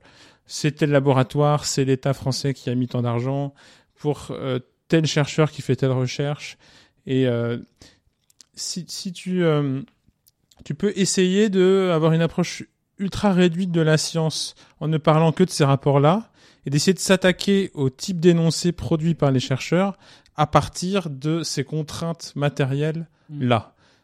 Oui, il a dit ça et il y a ça dans l'article, mais c'est un tel qui a payé et un tel c'est Y, X, Y et ça pose Z, euh, alpha, bêta problème.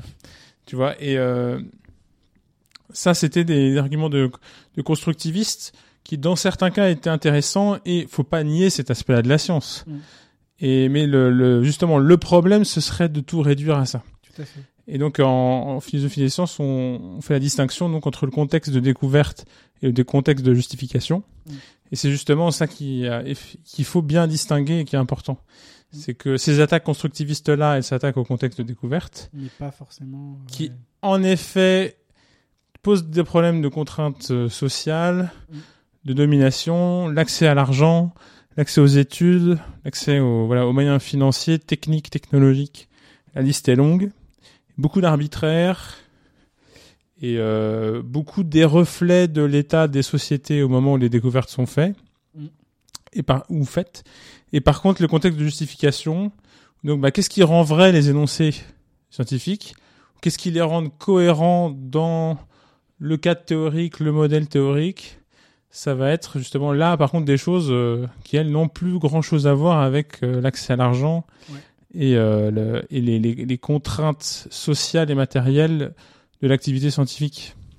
Pour donner un exemple, ça pourrait être de dire que, par exemple, oui, effectivement, il y a une grande industrie et, et, des, grands enjeux économiques à ce que tel ou tel labo ait la main mise sur tel ou tel médicament pour guérir telle ou telle maladie et qui vont se faire de l'argent avec ça. Donc le contexte de la découverte va faire que on va plus ou moins orienter les recherches dans telle direction, on va plus ou moins euh, voilà, on va plus ou moins euh, aller dans tel sens ou dans tel autre. Mais le contexte de la justification, euh, c'est-à-dire ce qui fait qu'une fois que ça a été produit, on va dire bon, effectivement, ce médicament a des effets qui nous semblent significatifs quantitativement, statistiquement, etc. pour guérir cette maladie.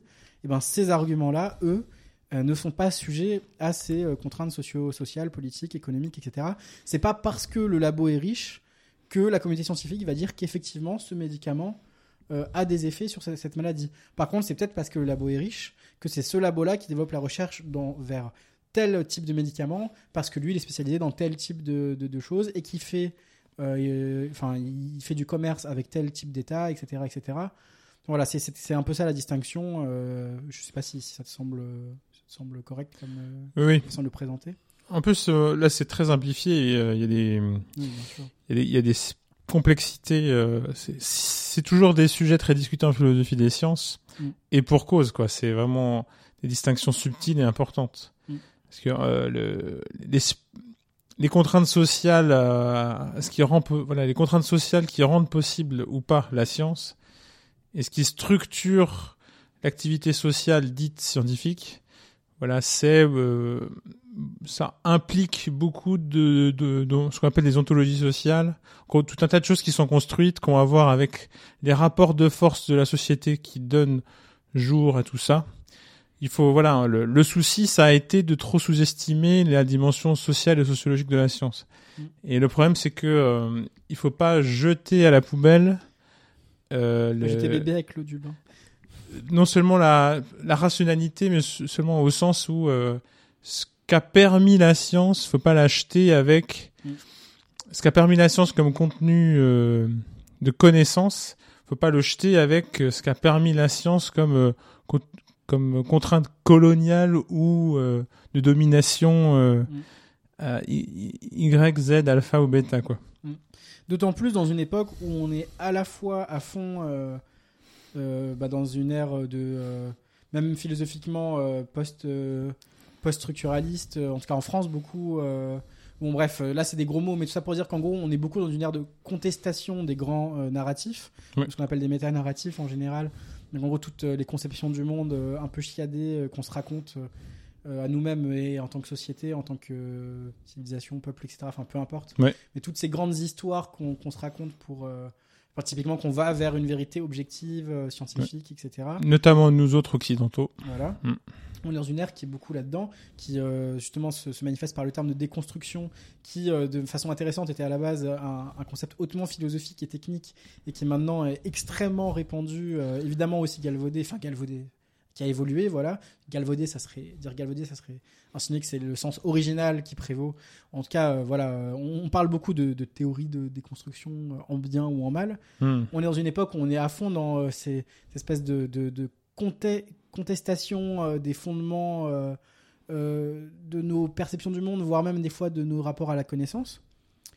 et en même temps, on est face à une grande des gros défis de type euh, écologique, par exemple, hein, au Hmm. pif, qui font qu'on a en même temps vraiment besoin euh, de garder, euh, de pas jeter bébé avec l'eau du bain, parce que si on jette Ouais. bébé avec l'eau du bain, on fait aussi brûler la maison, quoi. Donc euh, là, euh, là, là, là, c'est compliqué. Je pense qu'on est, on est face, enfin, c'est- c'est c'est intéressant de le voir de ce point de vue-là, où on a à la fois ce, ce- ce- cette envie légitime de remettre beaucoup de choses en question, même d'un point de vue de la connaissance, épistémiquement, etc. Et à la fois, justement, bah, c'est dur de voilà, trouver l'équilibre entre, entre, euh, entre toutes, ces, euh, toutes ces remises en question et quand même pouvoir garder une forme de confiance. Je pense, je me trompe peut-être, et là il faudrait voir des gens spécialistes là-dessus parce que c'est euh, une phrase forte. Mais voilà, à l'instant, euh, entre nous au calme, je dirais que je pense que il y, a, y a- y a quand même un rapport entre le, le, le fait qu'il y ait beaucoup de gens qui vont être complotistes, euh, avoir euh, re- rejeté l'autorité scientifique, politique, etc. Et, euh, et le fait, euh, donc des choses auxquelles j'adhère pas, et des choses auxquelles moi-même j'adhère totalement, qui vont être par exemple des constructions euh, de, nos, de nos rapports au monde en tant que bah, voilà, bon, tout ce qui va être théorie du genre, tout ce qui va être rapport à la sexualité, tout ce qui va être rapport à Mm. toutes ces choses-là. Et justement, c'est. Tu sais, il y, a beaucoup- y a beaucoup de gens qui vont dire que quand il y a un déséquilibre dans un sens, eh ben forcément, à un moment, tu repasses par un déséquilibre euh, Oui, oui, dans un oui. autre avant de trouver une stabilisation. Sauf que là, on a en plus une urgence. C'est quand même un peu. euh, ouais. Je sais pas ce que tu en penses, mais moi, c'est ça que ça m'évoque, en tout cas. Oui, oui, surtout que ça, euh, ça pose des problèmes justement euh, épistémologiques de fond. hein. Mais bon, là, on a beaucoup investigué donc les aspects euh, très modernes et des, des formes de complotisme très modernes, très liées à la science. C'est vrai. Ah, ça me fait penser que tout à l'heure, j'avais deux points et j'ai pas parlé du deuxième. Qui est, euh, le deuxième, c'était sur l'éthique. Comment parler à quelqu'un qui a ce type de croyance? Ah oui, Et donc oui, ah justement, oui. c'est quoi la bonne manière de parler à ton chauffeur euh, Blablacar qui euh, t'a présenté euh, après un moment de timidité, semble-t-il? C'est-à-dire qu'il était sans doute donc un peu conscient que c'était des croyances non conventionnelles. Je pense qu'ils en sont vraiment conscients. Donc il en était très conscient. Il a Ouais, attendu, ouais, ouais. Il a attendu des signaux, euh, des signaux venant de toi, de, des, des drapeaux blancs, Mm. des, le- les feux verts, donc Mm. pas seulement en voiture, mais aussi dans la discussion, Mm. pour pouvoir en parler. Donc c'est quoi la bonne éthique? Mais là, voilà, ça c'est vraiment difficile. C'est très intéressant. Je pense que ça dépend déjà si c'est euh, individuellement ou, euh, ou globalement. Enfin, je, trouve que, je trouve que déjà, c'est pas se poser la même question, de la poser comme tu l'as dit, comme tu l'as formulé dans l'interpersonnel, ou euh, en tant que, euh, par exemple, une émission à la télé qui voudrait euh, toucher ces gens-là, tu vois. Je pense Mm. que c'est pas pareil. Mais, mais quand même, moi, je, je pense, ouais, je pense assez fortement, je suis assez, assez convaincu du fait que la, la base, quand même, c'est d'inciter sur le fait que enfin de, de, de- sur le fait qu'on on n'est pas d'accord mais que c'est pas pour autant qu'on pense que c'est juste des débiles tu vois parce Hmm. que je pense qu'il y a aussi un, un- un excès qui est de, de de penser que parce que ces gens ont ces croyances là d'oublier que en fait pour ces gens là ils ont vraiment des, des bonnes raisons de leur point de vue de croire ce qu'ils croient Mm. et euh, et je pense que de par ce que j'ai dit au départ aussi et, euh, et avec lequel tu étais tout à fait d'accord et que tu avais dit aussi déjà la fois d'avant euh, juste pour dire que ça revient, c'est que en, en se mettant en opposition à quelque chose, ils ont dû étoffer en fait leur argumentation, euh, leur, euh, enfin tout, tout ce qui tout ce qui fait qu'ils croient en ce qu'ils croient et qu'ils croient pas euh, à la doxa, qui fait que quand ils parlent à d'autres gens, euh, ils doivent même eux-mêmes avoir l'impression qu'en fait, mais en fait c'est eux qui sont renseignés, en fait c'est eux qui sont qui sont plus malins, Bah oui. parce que les autres ils leur disent juste bah non la Terre elle est ronde, euh, voyons tu vois. Euh, bon après je- j'en sais rien, ou bien mais, mais, mais du coup, de leur point de vue, je pense qu'il doit y avoir un ego. Je pense que c'est c'est- c'est Mm. bizarre, hein, mais je pense qu'il faut, il faut faire attention à, à, ouais, au rapport à l'ego qu'il doit y avoir là-dedans. Pas, pas poser l'autre en, en interlocuteur débile ou en ennemi, mais vraiment lui, lui, lui, lui dire. euh, Après, voilà, c'est très général et très basique. Hein, c'est- je dirais que c'est même presque trop général, parce que ça serait vrai pour tout type de conversation. Mais là, là encore plus, tu vois. Je pense que c'est des gens qui vont avoir l'habitude d'être. euh, faut- ça serait intéressant à voir justement. Est-ce que c'est des gens qui sont, dans un sens, stigmatisés un petit peu aussi euh, Ouais, moi j'ai envie de passer là-dedans. T'as Ouais. raison. C'est-à-dire que moi je pense que ils sont plus ils ont l'impression que c'est eux qui sont plus informés et en fait ils ont raison. Bah, C'est vrai qu'ils sont plus informés. Et euh, c'est juste que le la, la, la structuration de la disponibilité de l'information Mm. est telle que dans leur situation, euh, l'information complotiste est plus accessible, plus facile à voilà, elle est plus immédiatement disponible, plus accessible, plus intuitif, présenté de manière plus plus palpable pour eux. Mm. Et euh, donc en fait pour eux c'est faire moins d'efforts que d'aller vers ces arguments-là et euh, y avoir accès dans le y avoir accès dans dans l'espace informationnel qui est le leur, Mm. les réseaux sociaux qu'ils fréquentent déjà, les gens qui fréquentent déjà, les, les médias qui fréquentent déjà. Euh, c'est plus direct et ça leur paraît leur ressembler plus. Que d'aller vers quelque chose de scientifiquement sourcé. Mm.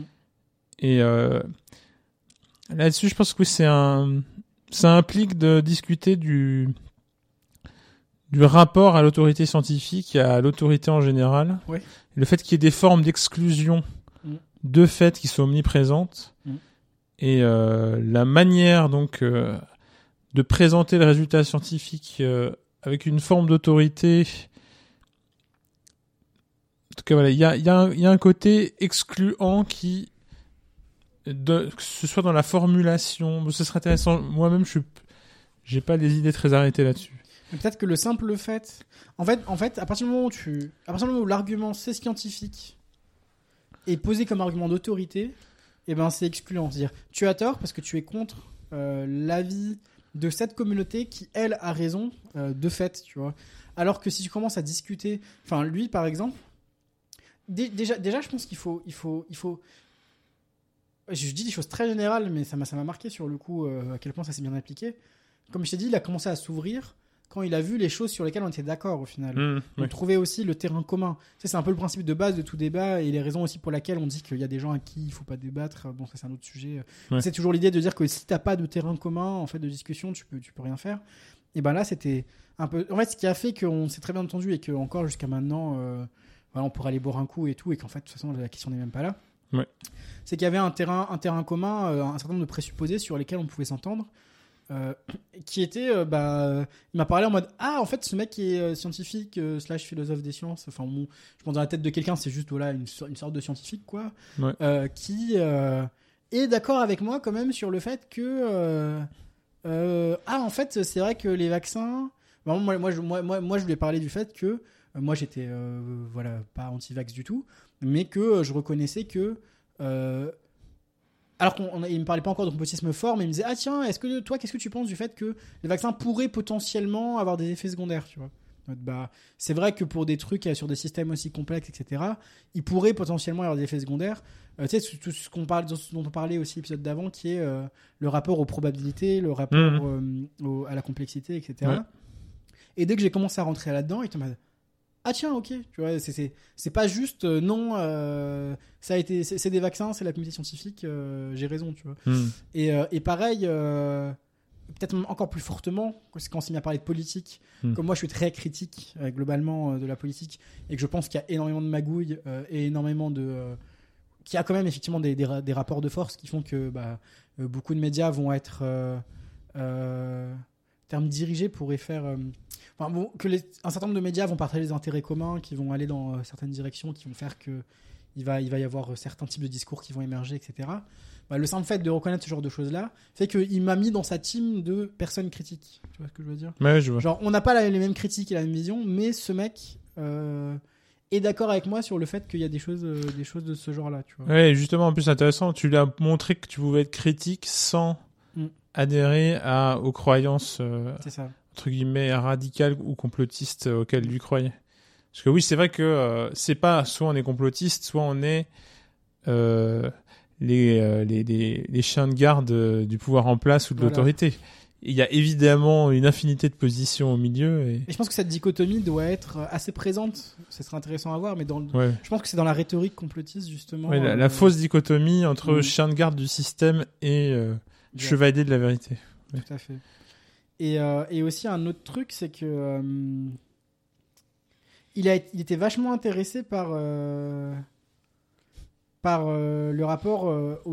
par exemple, par exemple, je disais oui, effectivement, si, si- l'é- l'éthique de la connaissance, en fait, ça semble paradoxal, en fait, c'est trop bizarre. Mais bon, bref, il était vachement intéressé quand je lui disais effectivement, s'il y a une étude qui sort d'un labo sur un médicament.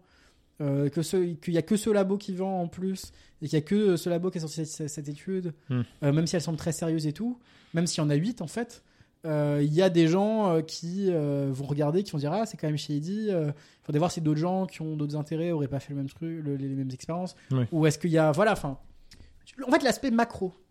J'ai l'impression, c'est à travers un exemple. J'ai aucune prétention à ce que ce soit scientifique, même totalement rationnel ce que je vais dire, mais en tout cas ça, ça, ça m'a l'air de faire sens, voilà.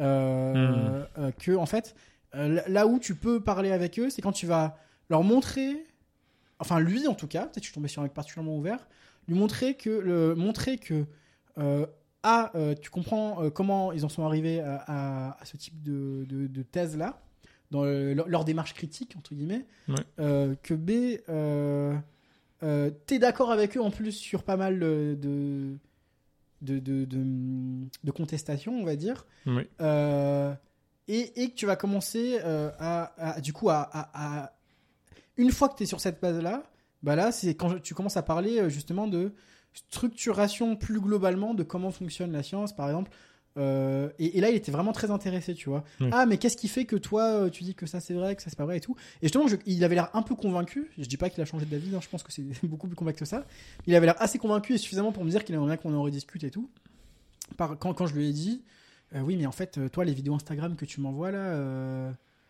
enfin, ce qui dit que cette personne-là, enfin, il me dit oui, mais cette personne-là, elle a pas, elle a pas d'intérêt à faire ça. Je fais bah, je sais pas, vous êtes euh, 500 sur son groupe, sur sur sa page Instagram. Euh, Qu'est-ce qui te fait dire que euh, il a pas d'intérêt à avoir euh, des personnes qui qui prennent ce qu'il dit pour argent comptant? Il peut vous envoyer une vidéo comme ça, vous y croyez Tu penses pas qu'il y a aussi justement pas des gens qui vont en profiter, etc. Et tu vois, ce genre d'argument, ça la touche en mode ah oui tiens c'est vrai, il y a y a aussi ça. En fait, c'est beaucoup, beaucoup un rapport à qui a intérêt à faire quoi. Et je pense que c'est beaucoup là-dedans aussi qu'il faut, qu'il faut rentrer. Et, et justement essayer de, de, de, parler d'organisation globale, de ouais, la, la structure globale de, de circulation du, du savoir euh, scientifique, de, de validation, Ouais, ouais. de vérification, tout ça.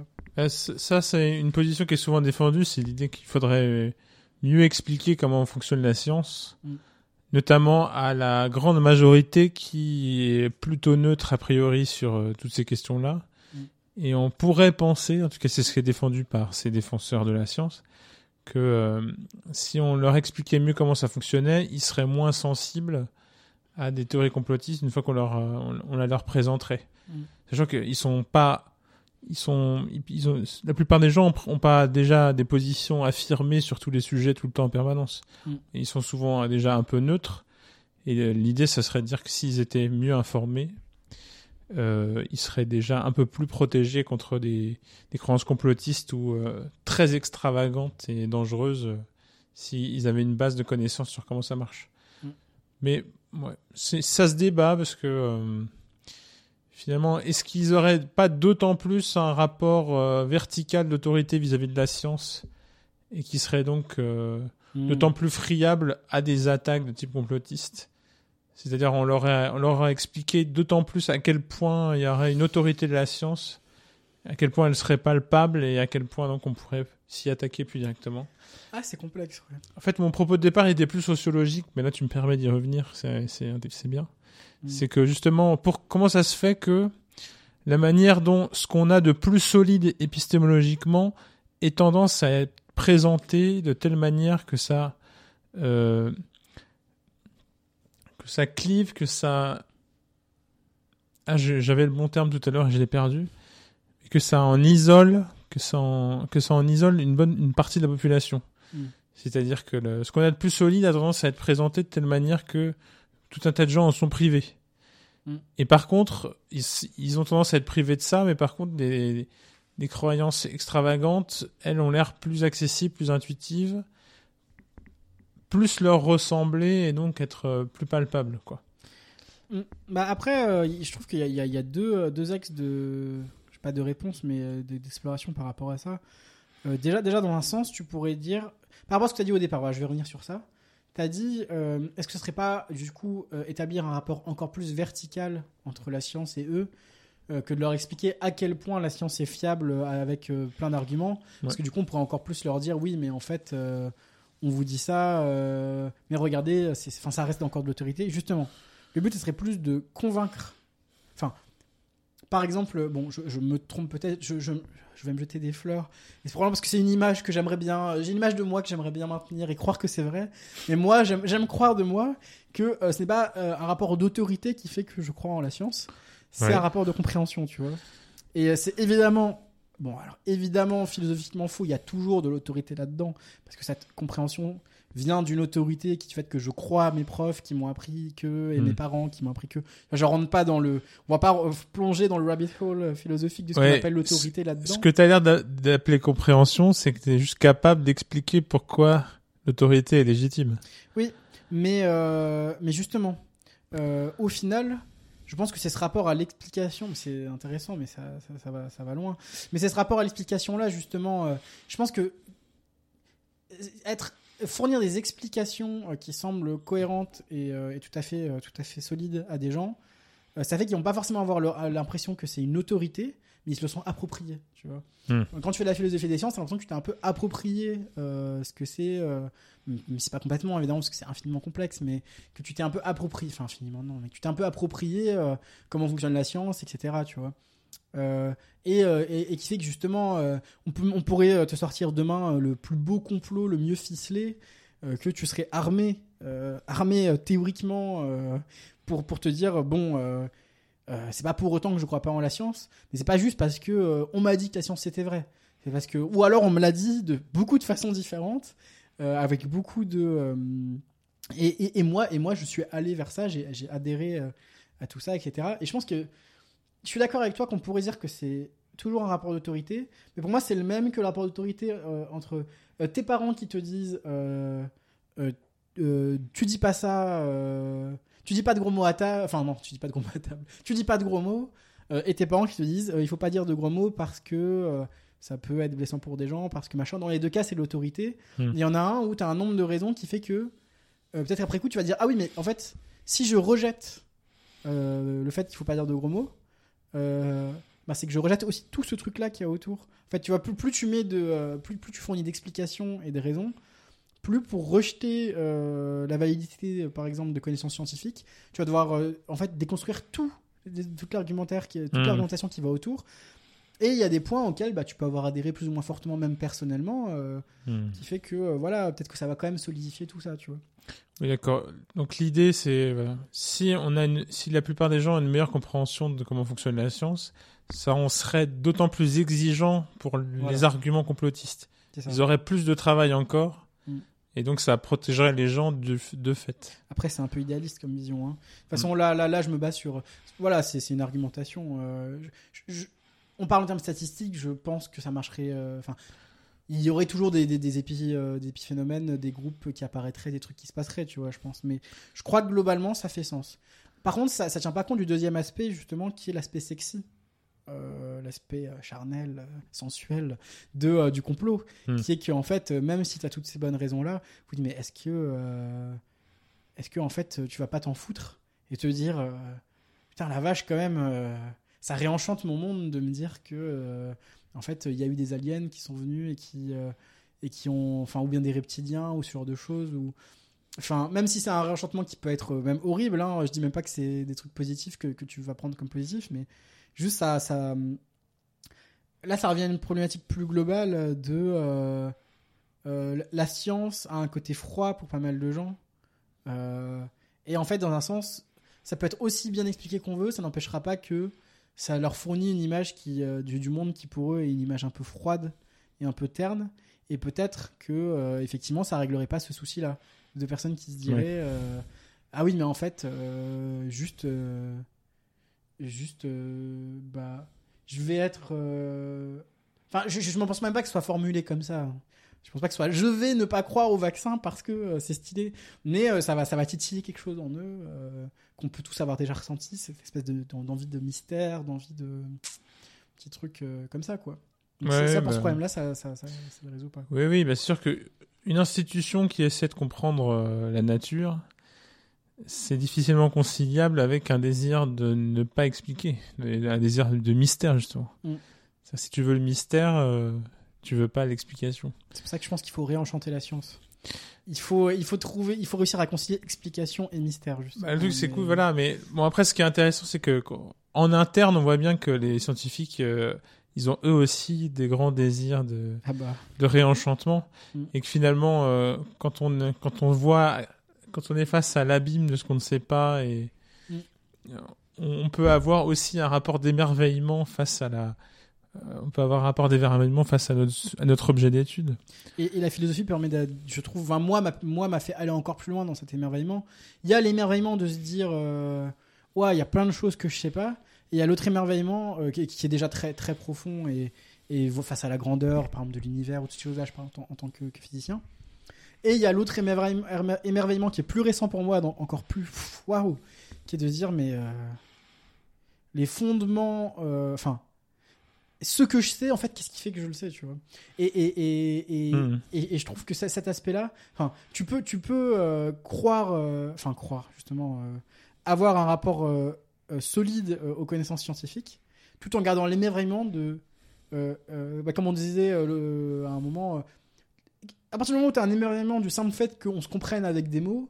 Euh, bah tu gardes un émerveillement euh, extrêmement fort du fait que ok euh, la science m'explique qu'on est fait d'atomes et que machin mais en fait c'est déjà merveilleux en soi que la science me dise ça tu vois Et oui, bah, Genre, il y a pas besoin du. C'est pas, pas le mystère de ce qu'on ne sait pas. C'est le mystère de ce qu'on sait, en fait. finalement, Tu vois ah bah, je pense que ça, ça a plutôt à voir avec les, nos- les dispositions psychologiques de chacun. Oui, Parce que finalement, le seul fait que il y ait quelque chose plutôt que rien, qu'il y ait de la vie, il y a quelque chose d'émer- d'extraordinaire. Mm. Et justement, quand on fait de la science sur des, sur des sujets euh, assez fondamentaux, des espèces de briques sociales, soit du monde physique, soit du monde social, Mm. qu'on soit dans les sciences dures ou les sciences euh, humaines, Mm. pour pas dire molle, mode de méprisant. c'est juste que, waouh, on se rend compte à quel point... euh, justement, il peut y avoir un émerveillement là-dessus quand on s'intéresse à ces briques de base-là, Mm. à quel point c'est complexe et euh, à quel point malgré tout euh, ça semble fonctionner. C'est ça. c'est ma- magique. Mm. Mais euh, en effet, c'est une magie qui euh, se présente pas forcément comme une belle histoire qu'on raconte. Mm. Et le complotisme peut être une, un joli conte. Ouais. Mais c'est pour ça, je pense qu'il y a un vrai enjeu à. euh, Bon, je dois.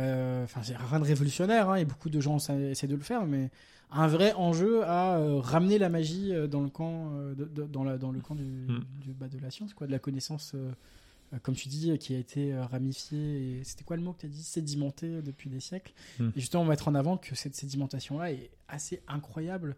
Et moi, moi perso, j'ai vécu ces vertiges en, euh, bon, en sciences et aussi euh, quand je me suis orienté vers la philosophie, à écouter euh, des philosophes du, du 18e siècle euh, analyser les fondements euh, épistémiques de la connaissance. euh, Enfin bon, c'est cette auto- tautologie, ce que je- c'est pas une tautologie, comment on appelle ça?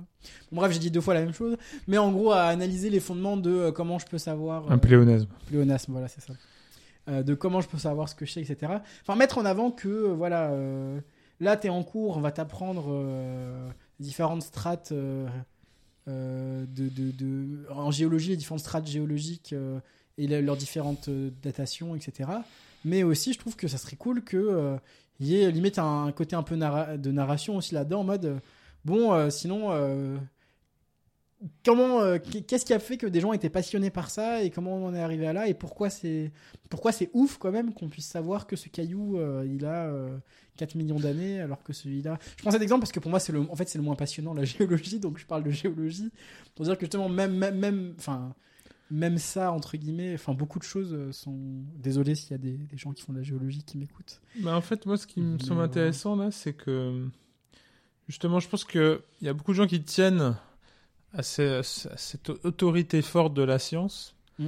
Et je pense justement, si on se met à la vulgariser au point d'en faire des comptes, certains doivent avoir peur de, de perdre une partie de l'autorité au passage.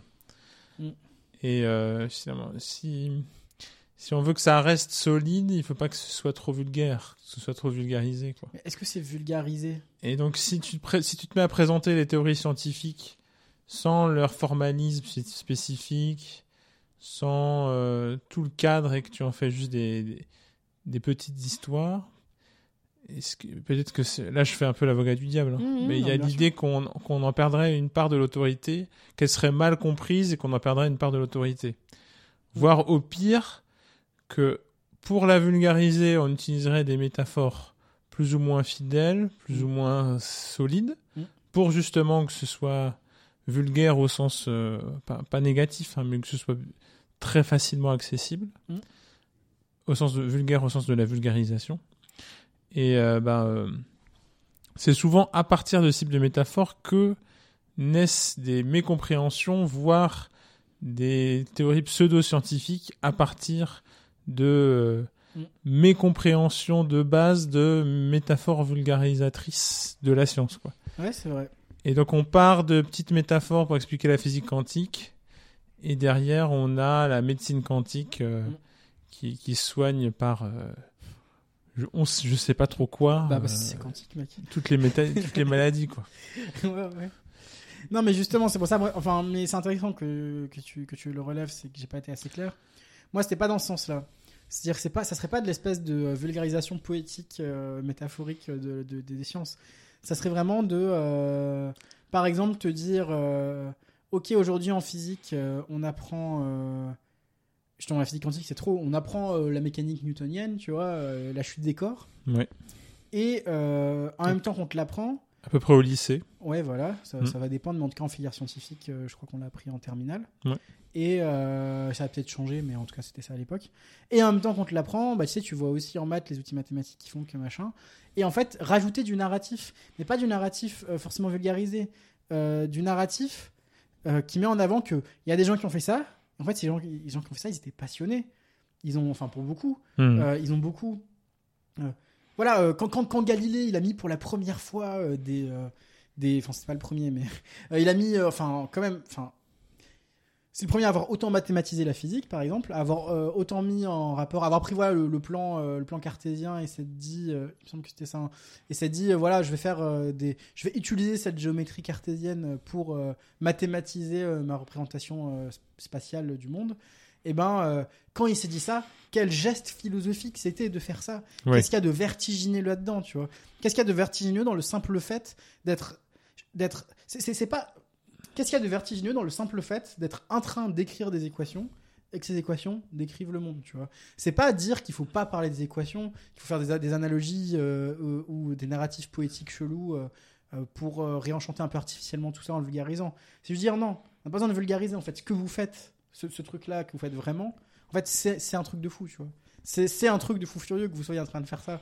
Et, euh, et vous vous en rendez pas compte. Et ça touchera plus ou moins les gens. hein. Euh, Je, dis, je dis pas que. Extrêmement biaisé. Il n'y a pas plus biaisé que moi pour parler de ça parce que moi je trouve ça fascinant. Donc évidemment, voilà. Oui, bah Mais, justement, euh, je suis mille fois d'accord avec toi, mais notamment parce que je suis déjà convaincu en fait. Ouais, c'est vrai que c'est dur de discuter. Et donc en fait, euh, il faudrait, ouais, il Euh, faudrait regarder. Moi, j'ai envie qu'on teste quoi. Faudrait voir ce qui marche. Ouais, Faudrait- ouais, carrément. Je pense que ouais, elle a... peut-être que la didactique des sciences, c'est quelque chose qui a été Mm. trop sous-estimé, pas assez valorisé dans les parcours des scientifiques. Mm. Et ça mériterait vraiment. Tout à fait. Et que ce serait peut-être une voie intéressante pour lutter contre des, des dérives. justement. Et en plus, ça permettrait d'améliorer aussi euh, probablement nos, nos, nos- nos outils pédagogiques. euh. Enfin, bon, après, là, faut, là c'est encore autre chose, mais probablement que. euh, Enfin, bon, là, là, c'est une intuition, mais je pense que faire ça, ça serait aussi une façon d'accrocher, de mieux faire comprendre, etc. Mm. Parce que peut-être que, peut que ce qui semble aussi artificiel à beaucoup de gens, c'est justement que euh, la, la science, ça semble être un truc froid et qui est un peu lointain de toi quand t'es pas scientifique. Il y a des gens qui font de la science, tu sais pas trop ce qu'ils font, comment ça marche, etc. Tu sais que c'est des gens malins. euh, bon, ils font des essais-erreurs, il y a quand même quelques termes qui restent dans ta tête, ils font des expériences, il y a des statistiques. Ouais. Euh, Il y a une musique, euh, My Research, de. Mince, j'ai oublié le groupe. Euh, Stand High Patrol, que j'adore, qui présente, euh, je- Ah oui, oui. qui présente euh, un scientifique. Bon, en vrai, je le soupçonne d'être scientifique parce que c'est trop qualitatif, mais, c'est trop ouais. C'est trop précis. mais dans l'idée, euh, il y a un peu cette image du scientifique que les gens ont qui fait qu'on on se figure plus ou moins ce que c'est que faire de la science. Et puis, euh, on fait un peu de science quand même euh, plus jeune, mais voilà, niveau élémentaire. Mais mais il y a quand même toujours une distance qui peut être brisée en essayant justement de voir qu'est-ce qu'il y a dans, dans- d'humain dans le fait de, de s'être mis à poser ce- ces modèles, le lien, le lien avec le fonctionnement de notre esprit, etc. Mais en fait, c'est parce que bon, là, c'est juste que je. J'ai- J'aimerais qu'on enseigne mieux et je pense que ça va avec, tu vois. Mais après, là, c'est une conception très personnelle de, de, de ce que c'est que bien enseigner. Peut-être qu'en vrai, il y aurait des problèmes de temps, juste on pourrait pas se permettre de faire ça. Peut-être Et oui, de moyens. y a beaucoup de choses qui. comme Les toujours, il y a hein. déjà plein de choses dans les programmes. euh, Qu'est-ce qu'on enlève pour mettre ça à la place? Oui, oui, Ça va créer les débats classiques euh, au moment de la formation des programmes, quoi. Mm, bien sûr. Mais ça vaut le coup de s'y intéresser. En tout cas, bah là, en en, en parlant ce soir, on, on met une toute petite pierre minuscule euh, Mm. à, à cet édifice-là. Mais c'est intéressant parce qu'on a nos goûts personnels ont beaucoup parlé euh, pour nous là. C'est-à-dire qu'on par- on a on a parlé du complotisme euh, au regard euh, avec beaucoup la science euh, dans le viseur, Oui, bah ouais, alors que c'était pas forcément ce qu'on avait pensé faire avant de commencer l'émission. c'est vrai. Mais c'est intéressant. Euh, mais tant mieux, hein, moi je suis content, on, a, on, a, on est parti dans plein de directions intéressantes. Mm. Bah, justement, on peut finir sur ce qu'on avait annoncé au début, c'est-à-dire les, les rapports entre euh, le complotisme old school à l'ancienne et le nouveau qu'on vient de décrire. Mm. Et donc là, on a beaucoup détaillé le rapport à la science. Mm. Et donc, euh, je, je commençais par, j'ai commencé par parler de nos spécificités euh, générationnelles. Et justement, on a sans doute découvert le complotisme. Quelque chose de très spécifique, c'est qu'on a dû voir des vidéos sur YouTube. Oui. Et euh, Enfin, moi, oui, en tout cas. Potentiellement d'un type qui s'appelle Alain Soral ou d'un autre, et qui euh, a un peu inventé une espèce de forme qui a été beaucoup suivie après.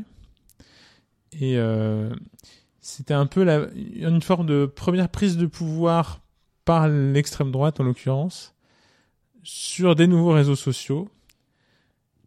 Donc YouTube, Soral et son canapé rouge et une nouvelle forme de euh, communication d'extrême droite et avec des théories du complot qui allaient avec.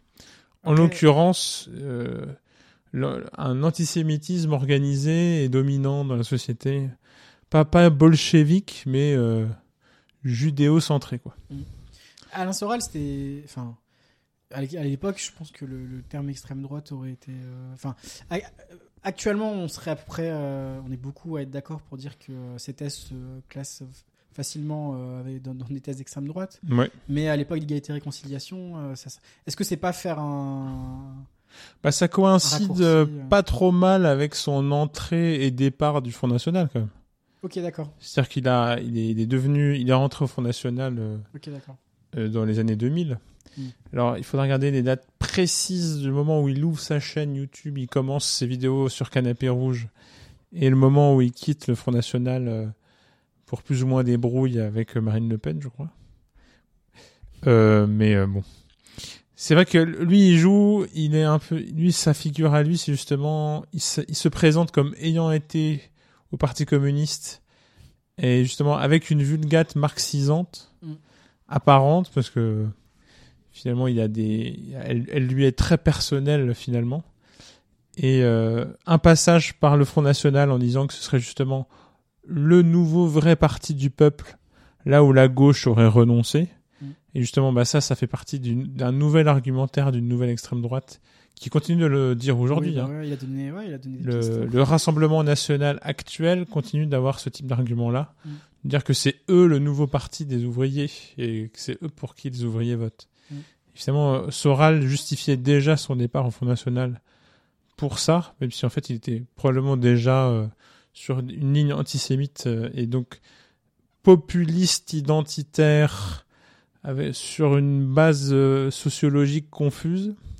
Voilà comment on, le, essaierait de le définir de manière relativement charitable. Euh, en tout cas, méthodologiquement charitable. Et comment ça apparaît à ce moment-là. Et justement, on a parlé de beaucoup des conséquences actuelles, mais c'est beaucoup, il y a beaucoup de rejetons de ce Soral de- des années 2000 là-dedans. Mm. On, a, on a parlé de Papacito, Raptor. le Raptor, donc euh, dissident au départ, puis plus on a enlevé le terme dissident ensuite. Et euh, les réseaux qui vont autour, des nouvelles formes de jeux, de, de, de youtubeurs identitaires. Et justement, euh, le, tout ça c'est un peu mélangé, c'est beaucoup, beaucoup le même type de génération. Ils ont souvent le même âge que nous, en fait, Mm. tous ces, tous ces gens-là. parfois un tout petit peu plus vieux ou un tout petit peu plus jeunes, mais ils ont souvent Ces un peu. quoi. Parfois, ils les ont même fréquentés directement. Je pense à Conversano qu'on a évoqué au début Oui. et qui a fréquenté euh, Dieudonné, Soral et d'autres euh, avant de voguer par euh, ses propres chemins. Et euh, tout ça, ça a modelé euh, ces nouvelles formes-là de euh, d'extrême droite et de complotisme. Donc justement, on peut parler de cette géné- ce- ces personnages-là et du lien entre le complotisme et l'idéologie d'extrême droite. Oui. Et euh, on en a un petit peu parlé au début de l'émission sur euh, d'autres sujets. C'est justement jusqu'à quel point le- les, les théories complotistes en fait ne viennent pas juste servir de de base argumentative pour défendre une idéologie politique déjà euh, sous-jacente.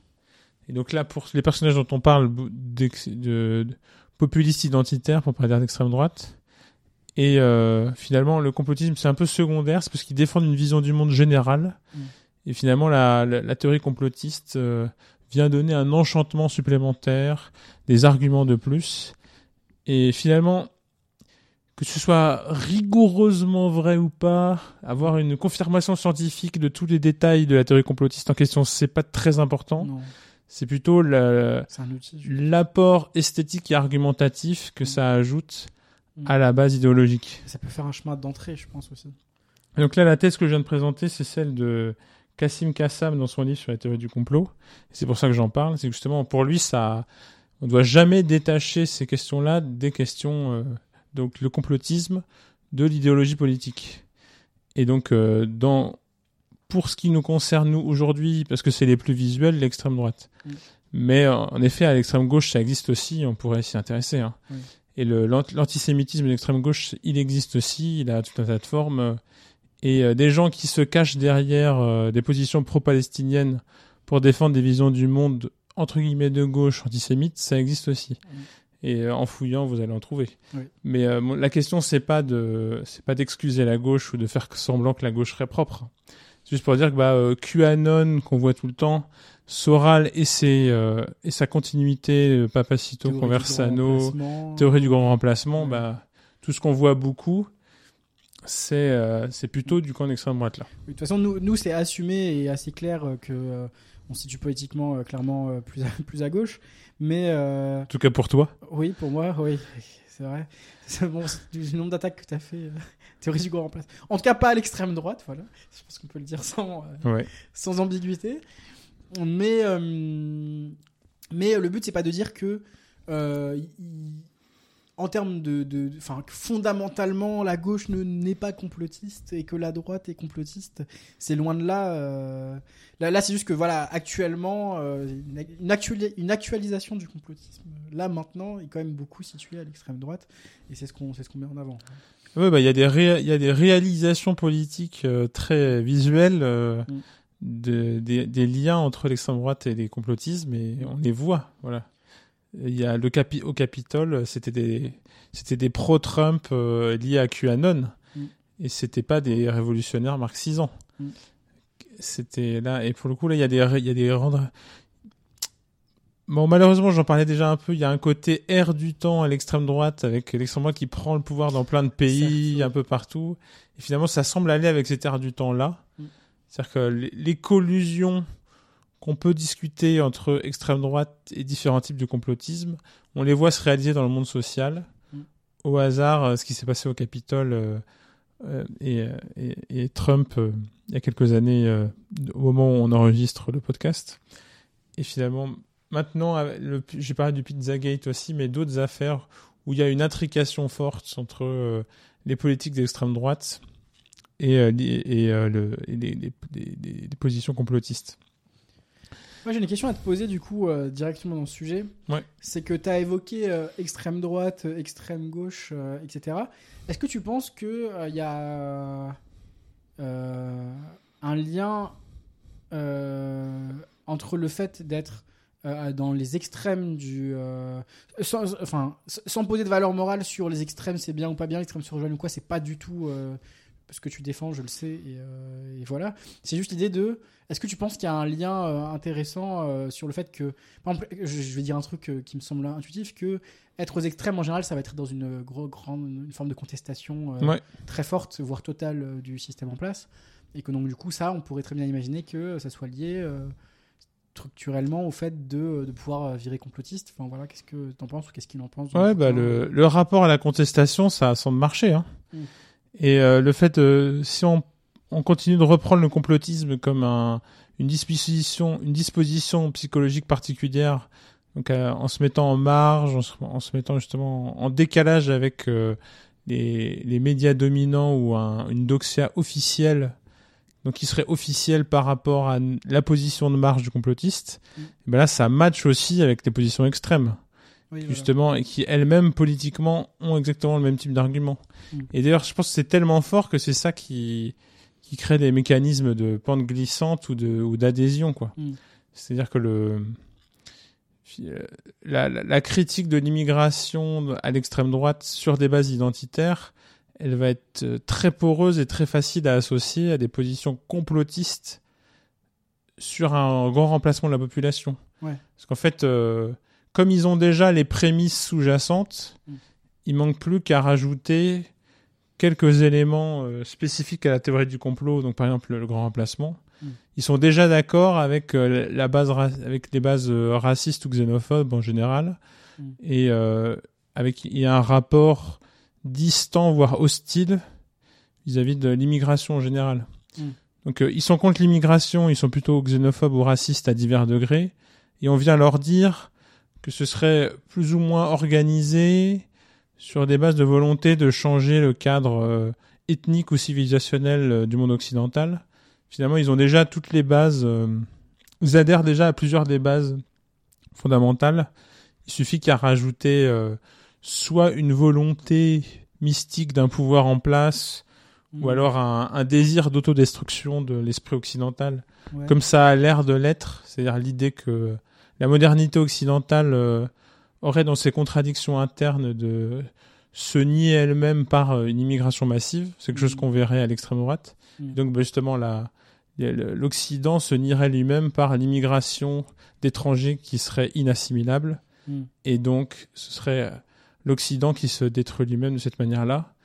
Et euh, la position d'extrême droite, ce serait de dire bah euh, il faut revenir à un cas traditionnel. Ouais, mais, mais là, là, ce que je décris, c'est une idéologie euh, qui va être très forte et très marquée. voilà. et du coup, qui va, qui, va, qui, va, qui va prendre un peu sur son chemin tout ce qui va renforcer l'idéologie qui est déjà, mis, déjà en place. Mais le fait de rentrer dans le complot, on voit pas, je trouve que le lien est pas évident. Est-ce que ça serait le fait que, comme de base, tu adhères à des choses qui sont euh, mal vues ou euh, qui Mhm. sont hors de la doxa, bah du coup tu vas te dire, enfin ce que tu appellerais la doxa, tu vas te dire, euh, ah en fait de base je conteste, enfin c'est le fait de de base contester ce qui est déjà en place qui va faire que tu vas pouvoir te dire, Enfin, est-ce que ça revient à l'espèce de scepticisme dont tu parlais? À partir du moment où tu considères que euh, l'État actuellement, bah, par exemple, laisse faire une immigration massive, voire l'encourage par, parce que justement euh, il y a cette espèce de projet de refonder la civilisation euh, euh, en, en- en ignorant toutes les vieilles bases ou je sais pas quoi.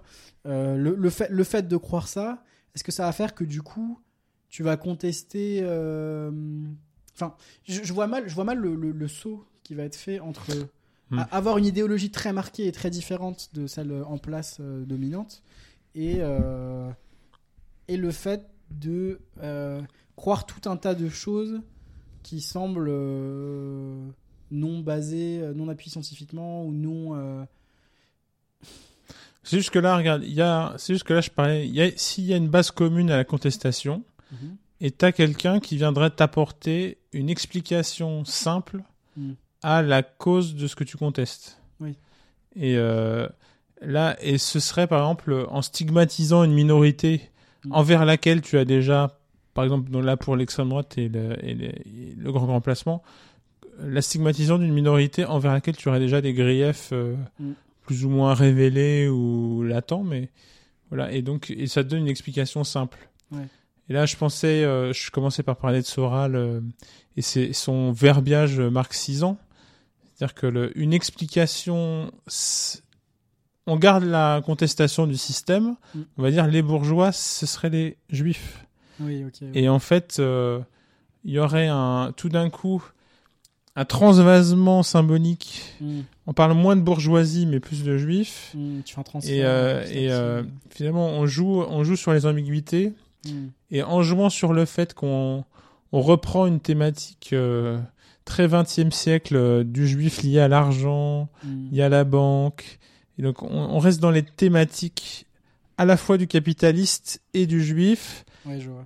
Et euh, des comportements euh, justement de se replier en minorité culturelle, un peu ce que le marxisme reproche aussi à la bourgeoisie, Oui. et de jouer sur les, les capita- capillarités, peut-être seulement apparentes. Finalement, on n'est Ouais, même ouais. pas, on n'est même pas obligé de l'extérieur de se dire si c'est réel ou pas. Mm. C'est juste, on joue sur le même type. Et si t'as déjà, si t'as déjà accepté euh, toute cette simplification du monde là d'un marxisme entre guillemets vul- vulgaire ou impropre, Ouais. euh, ça métamorphose, euh, ça métamorphose en antisémitisme marxiso mêlé euh, à tout un tas de choses assez confuses chez Soral, en paraît facilité quoi. Ouais, ça fait des analogies, des éclairantes, quoi. Et finalement, dans, dans des, des- de la circulation chez des, par exemple, chez tout un tas de petites figures du net, entre des gens qui ont regardé Soral, qui ont arrêté d'y croire, ils sont revenus, Mm. venaient de la gauche, sont allés vers l'extrême droite, ou euh, on venait de l'extrême droite, sont allés vers la gauche, en, soit en écoutant le patois marxisant de Soral, ou en, Mêlé à l'antisémitisme. voilà, mêlé à l'antisémitisme ou au contraire en ayant découvert l'extrême droite plus classique sur égalité et réconciliation. Mm. En fait, tout ça a été un gros bloc très confus qui a été très fécond à tout un tas de positions, très souvent complotistes quand même, Mm. mais euh, voilà, très très très bordélique. Et euh, dans le tas, t'avais des formes de- d'extrême droite traditionnelles, donc euh, pas forcément très populistes, mais très identitaires et très traditionnelles, Mhm. traditionnalistes, et des positions moins traditionnalistes, mais beaucoup plus populistes et identitaires. Mm. Ou alors, euh, je sais pas si le troisième cas, donc euh, pas identitaire mais populiste et traditionnaliste existait, mais peut-être pour Ouais. pour faire tout l'éventail exhaustif du tableau à double entrée. Ouais, comme ça, c'était confus euh, de toutes les manières possibles, quoi. Et donc euh, tout ça existait et ça et ça a été rendu possible par justement la la confusion entre le- une forme de verbiage marxisant, un Mhm. antisémitisme euh, plus traditionnel, euh, quasiment issu du national-socialisme allemand en fait, et plus ou moins remâché, euh, des formes un peu subtiles finalement chez lui entre un- des formes de tradition dans les mœurs et de modernité. Enfin, tu vois, il parlait, il parlait à la fois des nuits parisiennes dissolues, pleines d'alcool et de drogue, et en même temps un rapport aux femmes très très très conservateur. euh. Mm. Il était entre le macho et le mondain, et tout ça coexistait, et donc entre l'identitaire et le cosmopolite, Ouais. entre le marxiste euh, antisémite et le l'antisémite conservateur à l'ancienne. Mm. Tout ça jouait dans cette confusion-là et c'était son style. Et finalement, on retrouve ça un peu chez ses, chez épigones. Mm. Et euh, Mais tu saurais dire euh, justement, euh, donc là, là, là, ça permet de voir comment euh, effectivement les, les, les, ah, les théories du complot peuvent s'articuler autour de, de, de thèses politiques. Mais comment, comment tu justifies, enfin, lui, lui, lui, sa thèse, c'est que c'est toujours le cas, enfin que c'est en tout cas une grille de lecture ouais, ouais, importante, quoi. ouais, c'est assez fort. Mais chez, pour, chez Kassam, oui, chez Kassim Kassam, oui. Mais tu saurais, enfin, il y a une justification théorique derrière. Enfin, je, je dis ça dans le sens où euh, bah, des, des platistes, euh, a priori, il y, a- beaucoup de complots qui semblent a priori totalement décrochés de la politique. L'idée, ça serait de dire que c'est juste jouer sur la contestation en elle-même pour ensuite euh, faire euh, transférer cette contestation vers d'autres formes de contestation.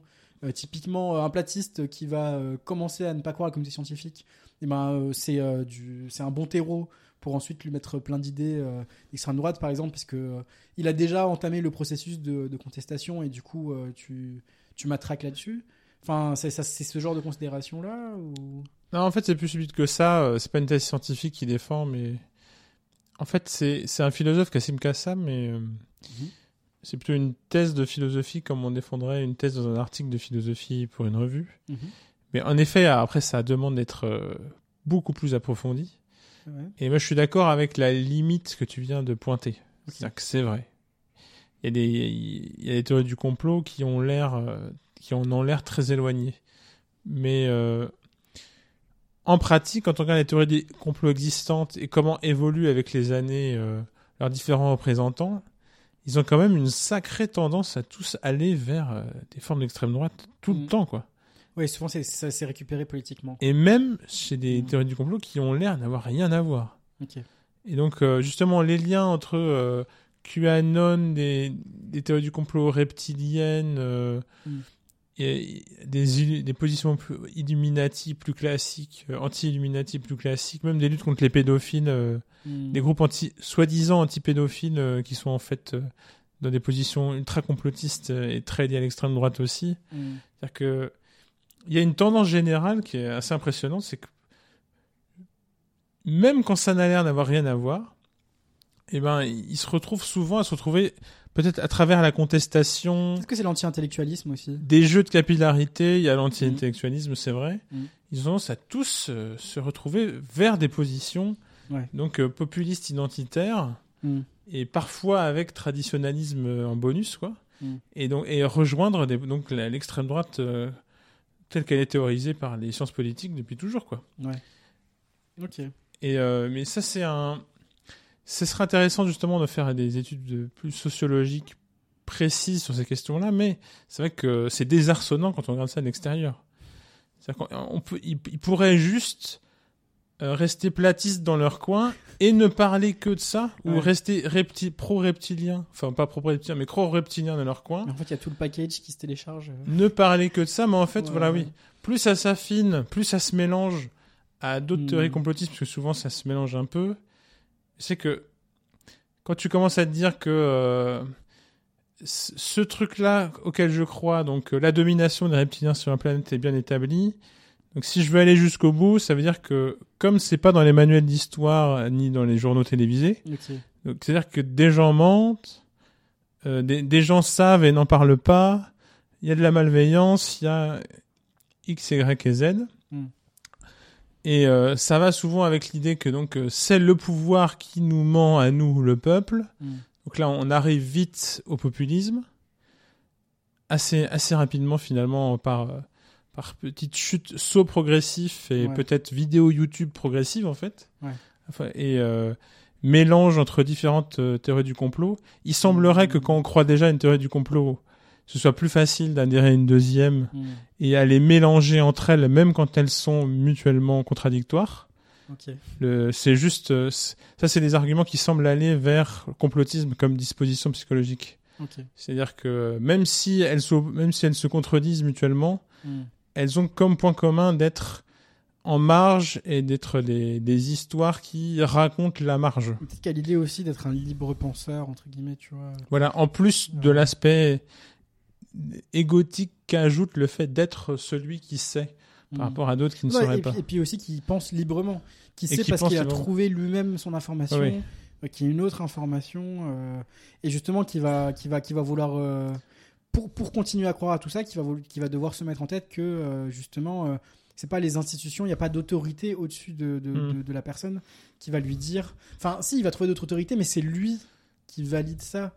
Mais après, les, thèses contradictoires, euh, ah ouais, ça c'est ça, c'est un truc établi. Il y a des gens qui, qui Ouais, il y a- à des choses vraiment contradictoires. euh, bah, je citerai des livres à la fin du podcast et il y a des, y a des études citées et oui, et notamment il y a des, et donc les grandes études missionnées par les, par exemple Conspiracy Watch ou d'autres types euh, d'institutions qui s'intéressent aux, aux théories du complot et au complotisme. Mm. Euh, il, s- ouais, ouais, il semblerait que ce soit relativement solide, même si euh, en la matière il y a peu de choses très solides, mais ce soit relativement solide. Et euh, ça semble aller vers l'idée de complotisme comme une, une forme, une disposition psychologique spécifique. Mm. Mais euh, on tombe vite, donc, de- dans l'explication que j'avais juste avant, on tombe vite dans le, le populisme. Et après, par vidéo YouTube successives et le fait que ce soit un, un contenu pléthorique présent sur la plateforme, donc là YouTube ou même euh, des vidéos YouTube sur Facebook qui sont partagées Mm. ou d'autres types de réseaux sociaux qui se partagent. euh, Puis il y a tout un aspect communautaire justement après qui doit. voilà, un aspect communautaire. Un, je pense qu'on, f- j'aimerais bien qu'on fasse un, un autre épisode sur les gilets jaunes. Et euh, pour bien parler des gilets jaunes, on devra parler de ça en fait, des dérives communautaires et pourquoi les gilets jaunes c'est devenu euh, une, c'est, c'est devenu d'extrême droite entre guillemets. C'est aussi beau. Ah ça, ça, ça- bon, on, on en parlera parce que. euh, En tout cas, pourquoi tous les gilets Ouais, jaunes ouais. médiatiques sont d'extrême droite? Ouais, ok. Et qu'est-ce qui s'est passé? Est-ce que c'est euh, qu'est-ce qui s'est passé vraiment? Et je pense qu'il y a, Mm. il y a ce type de mécanismes là qui ont qui sont entrés en jeu quoi. Mm. Après, je, je pense pas que tous les gilets jaunes soient d'extrême droite. hein. Non, non. c'est oui. juste que euh, Oui, non, mais que en- en la- enfin, le symbole gilet jaune a, a, euh, est associé euh, à, à un lien fort avec euh, l'extrême droite actuellement. ouais, Pas dire que les individus étaient tous d'extrême droite. il y a eu une telle transformation entre la la contestation sociale de départ et l'idée qu'on va en avoir aujourd'hui, Mm. notamment à travers les représentants qui qui sont encore mis en avant. Mm. Et euh, bon, moi je pense pas du tout que ce soit des fabrications médiatiques justement. Il y a des choses plus subtiles derrière. Et justement, je pense que c'est pour ça que ça mérite qu'on fasse un épisode spécifique. En plus, moi j'ai un rapport euh, personnel à des à des gilets jaunes. Ok. Que ça, ce sera une nouvelle manière de faire des, des anecdotes perso. Bon, en tout cas, c'est intéressant. On voit que le complotisme, ça, c'est très englobant en fait comme sujet parce qu'il y a une dimension psychologique, il y a une dimension sociale.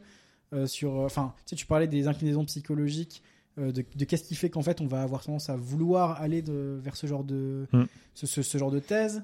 Qu'est-ce qui va être sexy là-dedans euh, Qu'est-ce qui va aussi fla- qu'est-ce qui va flatter l'ego Il y a une dimension sociale du fait qu'après, bah, du coup, j'imagine que on se retrouve aussi en groupe entre eux, personnes qui savent cette, cette vérité alternative, etc.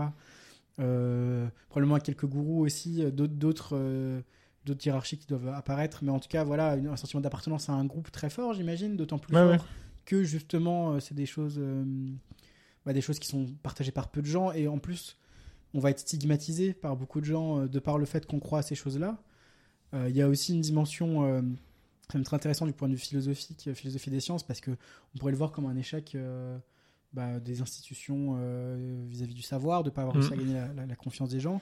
En même temps, on peut aussi. Ah oui, il y a, euh, ouais, il y a de ça. hein. bah c'est ouais. quand même. euh, C'est une crise, un peu une crise scientifique dans un sens. Ouais, y a un- scientifique. On peut lire, on peut avoir une lecture, et finalement on l'a eu un peu dans cet épisode du podcast en fait. Mm. À quel point c'est des défaillances de la science que naissent Mm. beaucoup de complotisme et de un échec d'un idéal de ce qu'aurait dû être la science qui n'a qui n'a pas qui n'a pas existé quoi. Surtout au XXe siècle, surtout avec l'apparition des nouveaux réseaux Mm.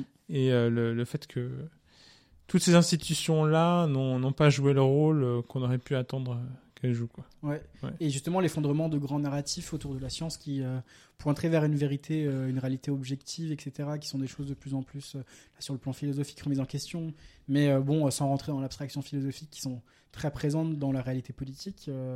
justement, tout ce qui va être euh, donc euh, essayer de, déconstruire euh, nos, nos- nos- visions du monde, etc. Tout ça mêlé au fait qu'on a aussi, dans un sens, plus besoin que jamais de se retrouver autour de, certains, certains fondements pour, pour, pour relever beaucoup de défis qui vont venir, notamment bah, les, défis écologiques. Au, final, au final, tout ça, c'est vachement riche et en fait vachement important, vachement concret, en fait, vachement palpable. Tu parlais de l'extrême droite, la montée euh, de, de- de certaines théories, euh, type théorie du grand remplacement, etc. C'est Mm. c'est vachement large, je m'attendais pas forcément à ce que... euh, effectivement, on puisse parler d'autant de choses différentes là-dedans. c'est un, sujet vraiment, ouais, vraiment Ouais, bah, intéressant. Merci, parce que là, ce que tu viens de dire, c'est une magnifique conclusion. Et donc, on va se diriger vers la fin. Mais merci, là, c'était, vraiment, c'était inespéré. C'était, très bien synthétisé là. Et je pense que ce- cet épisode qu'on vient de faire, c'est euh, une entrée en matière. Euh, je- moi, j'ai envie d'en faire d'autres, puisque finalement, on aurait pu encore en parler énormément. On a introduit plein d'aspects de l'étude du complotisme sur lesquels on pourra vraiment revenir. Finalement, si on fait un épisode gilet jaune, on y reviendra. Euh, si on fait d'autres épisodes sur des questions qu'on a abordées, euh, YouTube, euh, le rapport à Internet, euh, Oui, ça arrivera probablement. le- la- la- les nouvelles manières dont on s'informe, par exemple sur la science à travers YouTube. Je sais que c'est un sujet qui te tient à cœur. Tout à fait. Donc, quand on parlera de la vulgarisation scientifique sur Mm. YouTube, en fait, ce sera pertinent de lier ça aussi à Carrément. le- les- la vulgarisation complotiste sur YouTube, en fait. et la, aussi, et la vulgarisation politique sur YouTube. Vulgarisation parascientifique. Parce qu'en fait, oui, la, qui, se- qui font semblant. cette sphère de la vulgarisation YouTube, ça a été aussi, et peut-être même avant d'être la vulgarisation scientifique, ça a été la vulgarisation politique Mm. de la gauche, de l'extrême gauche, de l'extrême droite, Mm. et la, même la, et la vulgarisation euh, politique du complotisme, de, à travers Soral, de l'antisémitisme, euh, Mm. à travers d'autres youtubeurs, d'autres formes de complotisme. Et euh, C'est toutes, toutes les transformations de nos rapports à l'information. euh, ouais, donc euh, tout ça et en plus on- sans jamais s'éloigner de la philosophie des sciences, c'est ça qui est bien. Eh oui. Et oui. Bah, Ouais, en tout cas, merci. euh, Merci beaucoup, Omar. Merci beaucoup. Très bon épisode, je pense. Mais je Merci voulais toi, finir, je voulais finir sur mes références. Ah oui. Donc j'ai cité Kassim Kassam. Il a fait un livre qui s'appelle Les théories du complot. Et donc c'est traduit en français aux éditions Elliott. Et donc lui, justement, il détaille beaucoup ces liens. C'est un livre très court, une centaine de pages. Et donc les liens, justement, entre les idéologies politiques et les théories du complot. Et euh, c'est voilà, c'est d'un philosophe, il n'y a pas de maths là-dedans. N'ayez pas peur, lancez-vous, c'est, c'est très lisible. Euh, deuxième livre aussi sur la psychologie des croyances aux théories du complot de Pascal Wagner-Egger. Et justement, vous allez retrouver une bonne partie des arguments que j'ai donnés ce soir et euh, une bonne partie des descriptions sur les dispositions psychologiques et les et la, en tout cas les, les approches psychologiques des théories du complot. Donc Psychologie des croyances aux théories du complot de Pascal Wagner-Egger, aussi un livre très très court et lisible. Ça a l'air vraiment cool, perso, je pense, je vais le dire. Et euh, vraiment, en plus, il discute, euh, il discute de choses vraiment intéressantes. Si vous, si vous voulez aussi continuer à lier ça à des questions politiques, c'est aussi dans ce livre. C'est pas, c'est pas totalement, euh, ça se veut pas totalement neutre. Il, y a- il intègre aussi ces questions-là. Euh, sur un, un autre livre académique aux éditions Mardaga, il y a un livre qui s'appelle Le complotisme de Sébastien Dieguez et Sylvain Delouvet. Donc là, c'est plus gros, plus touffu, euh, plus universitaire, mais si vous avez vraiment envie de rentrer dans le sujet et de vraiment bien, bien, bien connaître, c'est sans doute le meilleur. Il y a énormément de choses. Le complotisme, cognition, culture et société aux éditions Mardaga, c'est en français aussi. Et euh, Sébastien Dieguez, il a une bonne partie de son œuvre qui parle de ces questions-là. Vous pouvez regarder ce qu'il fait. Sylvain Delouvet aussi. Et donc, euh, psycho- neuropsychologue et psychologue social, je crois, respectivement. Et euh, voilà, je vais m'arrêter. J'avais une dernière référence, mais euh, comme j'aime pas le livre, j'en parle pas. Euh, donc, euh, je vais pas dire du mal. Euh, donc, euh, On c'est présente seulement la crème de la crème ici, attention. voilà. Euh, en tout cas, vraiment, c'est un sujet intéressant. J'ai envie qu'on en on revienne dessus plus tard. Oui. Mais euh, bon, là, là, c- au prochain épisode, on parlera de choses plus légères, je pense. Oui. Euh, je- le prochain épisode, si on reste là-dessus, ce serait sur l'athéisme et les religions. Donc voilà, non moins polémique, mais Non, mais ça pourrait être plus, plus abordable, plus non moins polémique, mais ça, ça a du potentiel plus de, de, de, de poésie, d'envol. Et, euh, et c'est très intéressant, il y a beaucoup de choses à en dire, de façon aussi très, euh, très argumentée. ouais, ouais. Bah, je trouve qu'en fait, c'est euh, du point de vue des de philosophes, c'est nous on, peut- on va se faire vraiment plaisir, quoi. Ouais. Parce que c'est vraiment du point de vue des philosophes que c'est la question est vraiment intéressante. Ouais. Je Et, trouve. on, et on, on s'arrangera pour faire un lien, enfin moi en tout cas, je meurs d'envie de faire un lien avec la philosophie des sciences, même si ça parle de religion, justement, c'est- ça va être très cool. Moi, je, je vous recommande, de- je vous recommande déjà le prochain épisode. Il n'existe même pas encore. euh. bon, bref, Voilà. on fera ça. On a encore fait deux heures. Euh, merci à tous si vous avez tenu jusqu'au bout et à très bientôt pour le prochain. bientôt.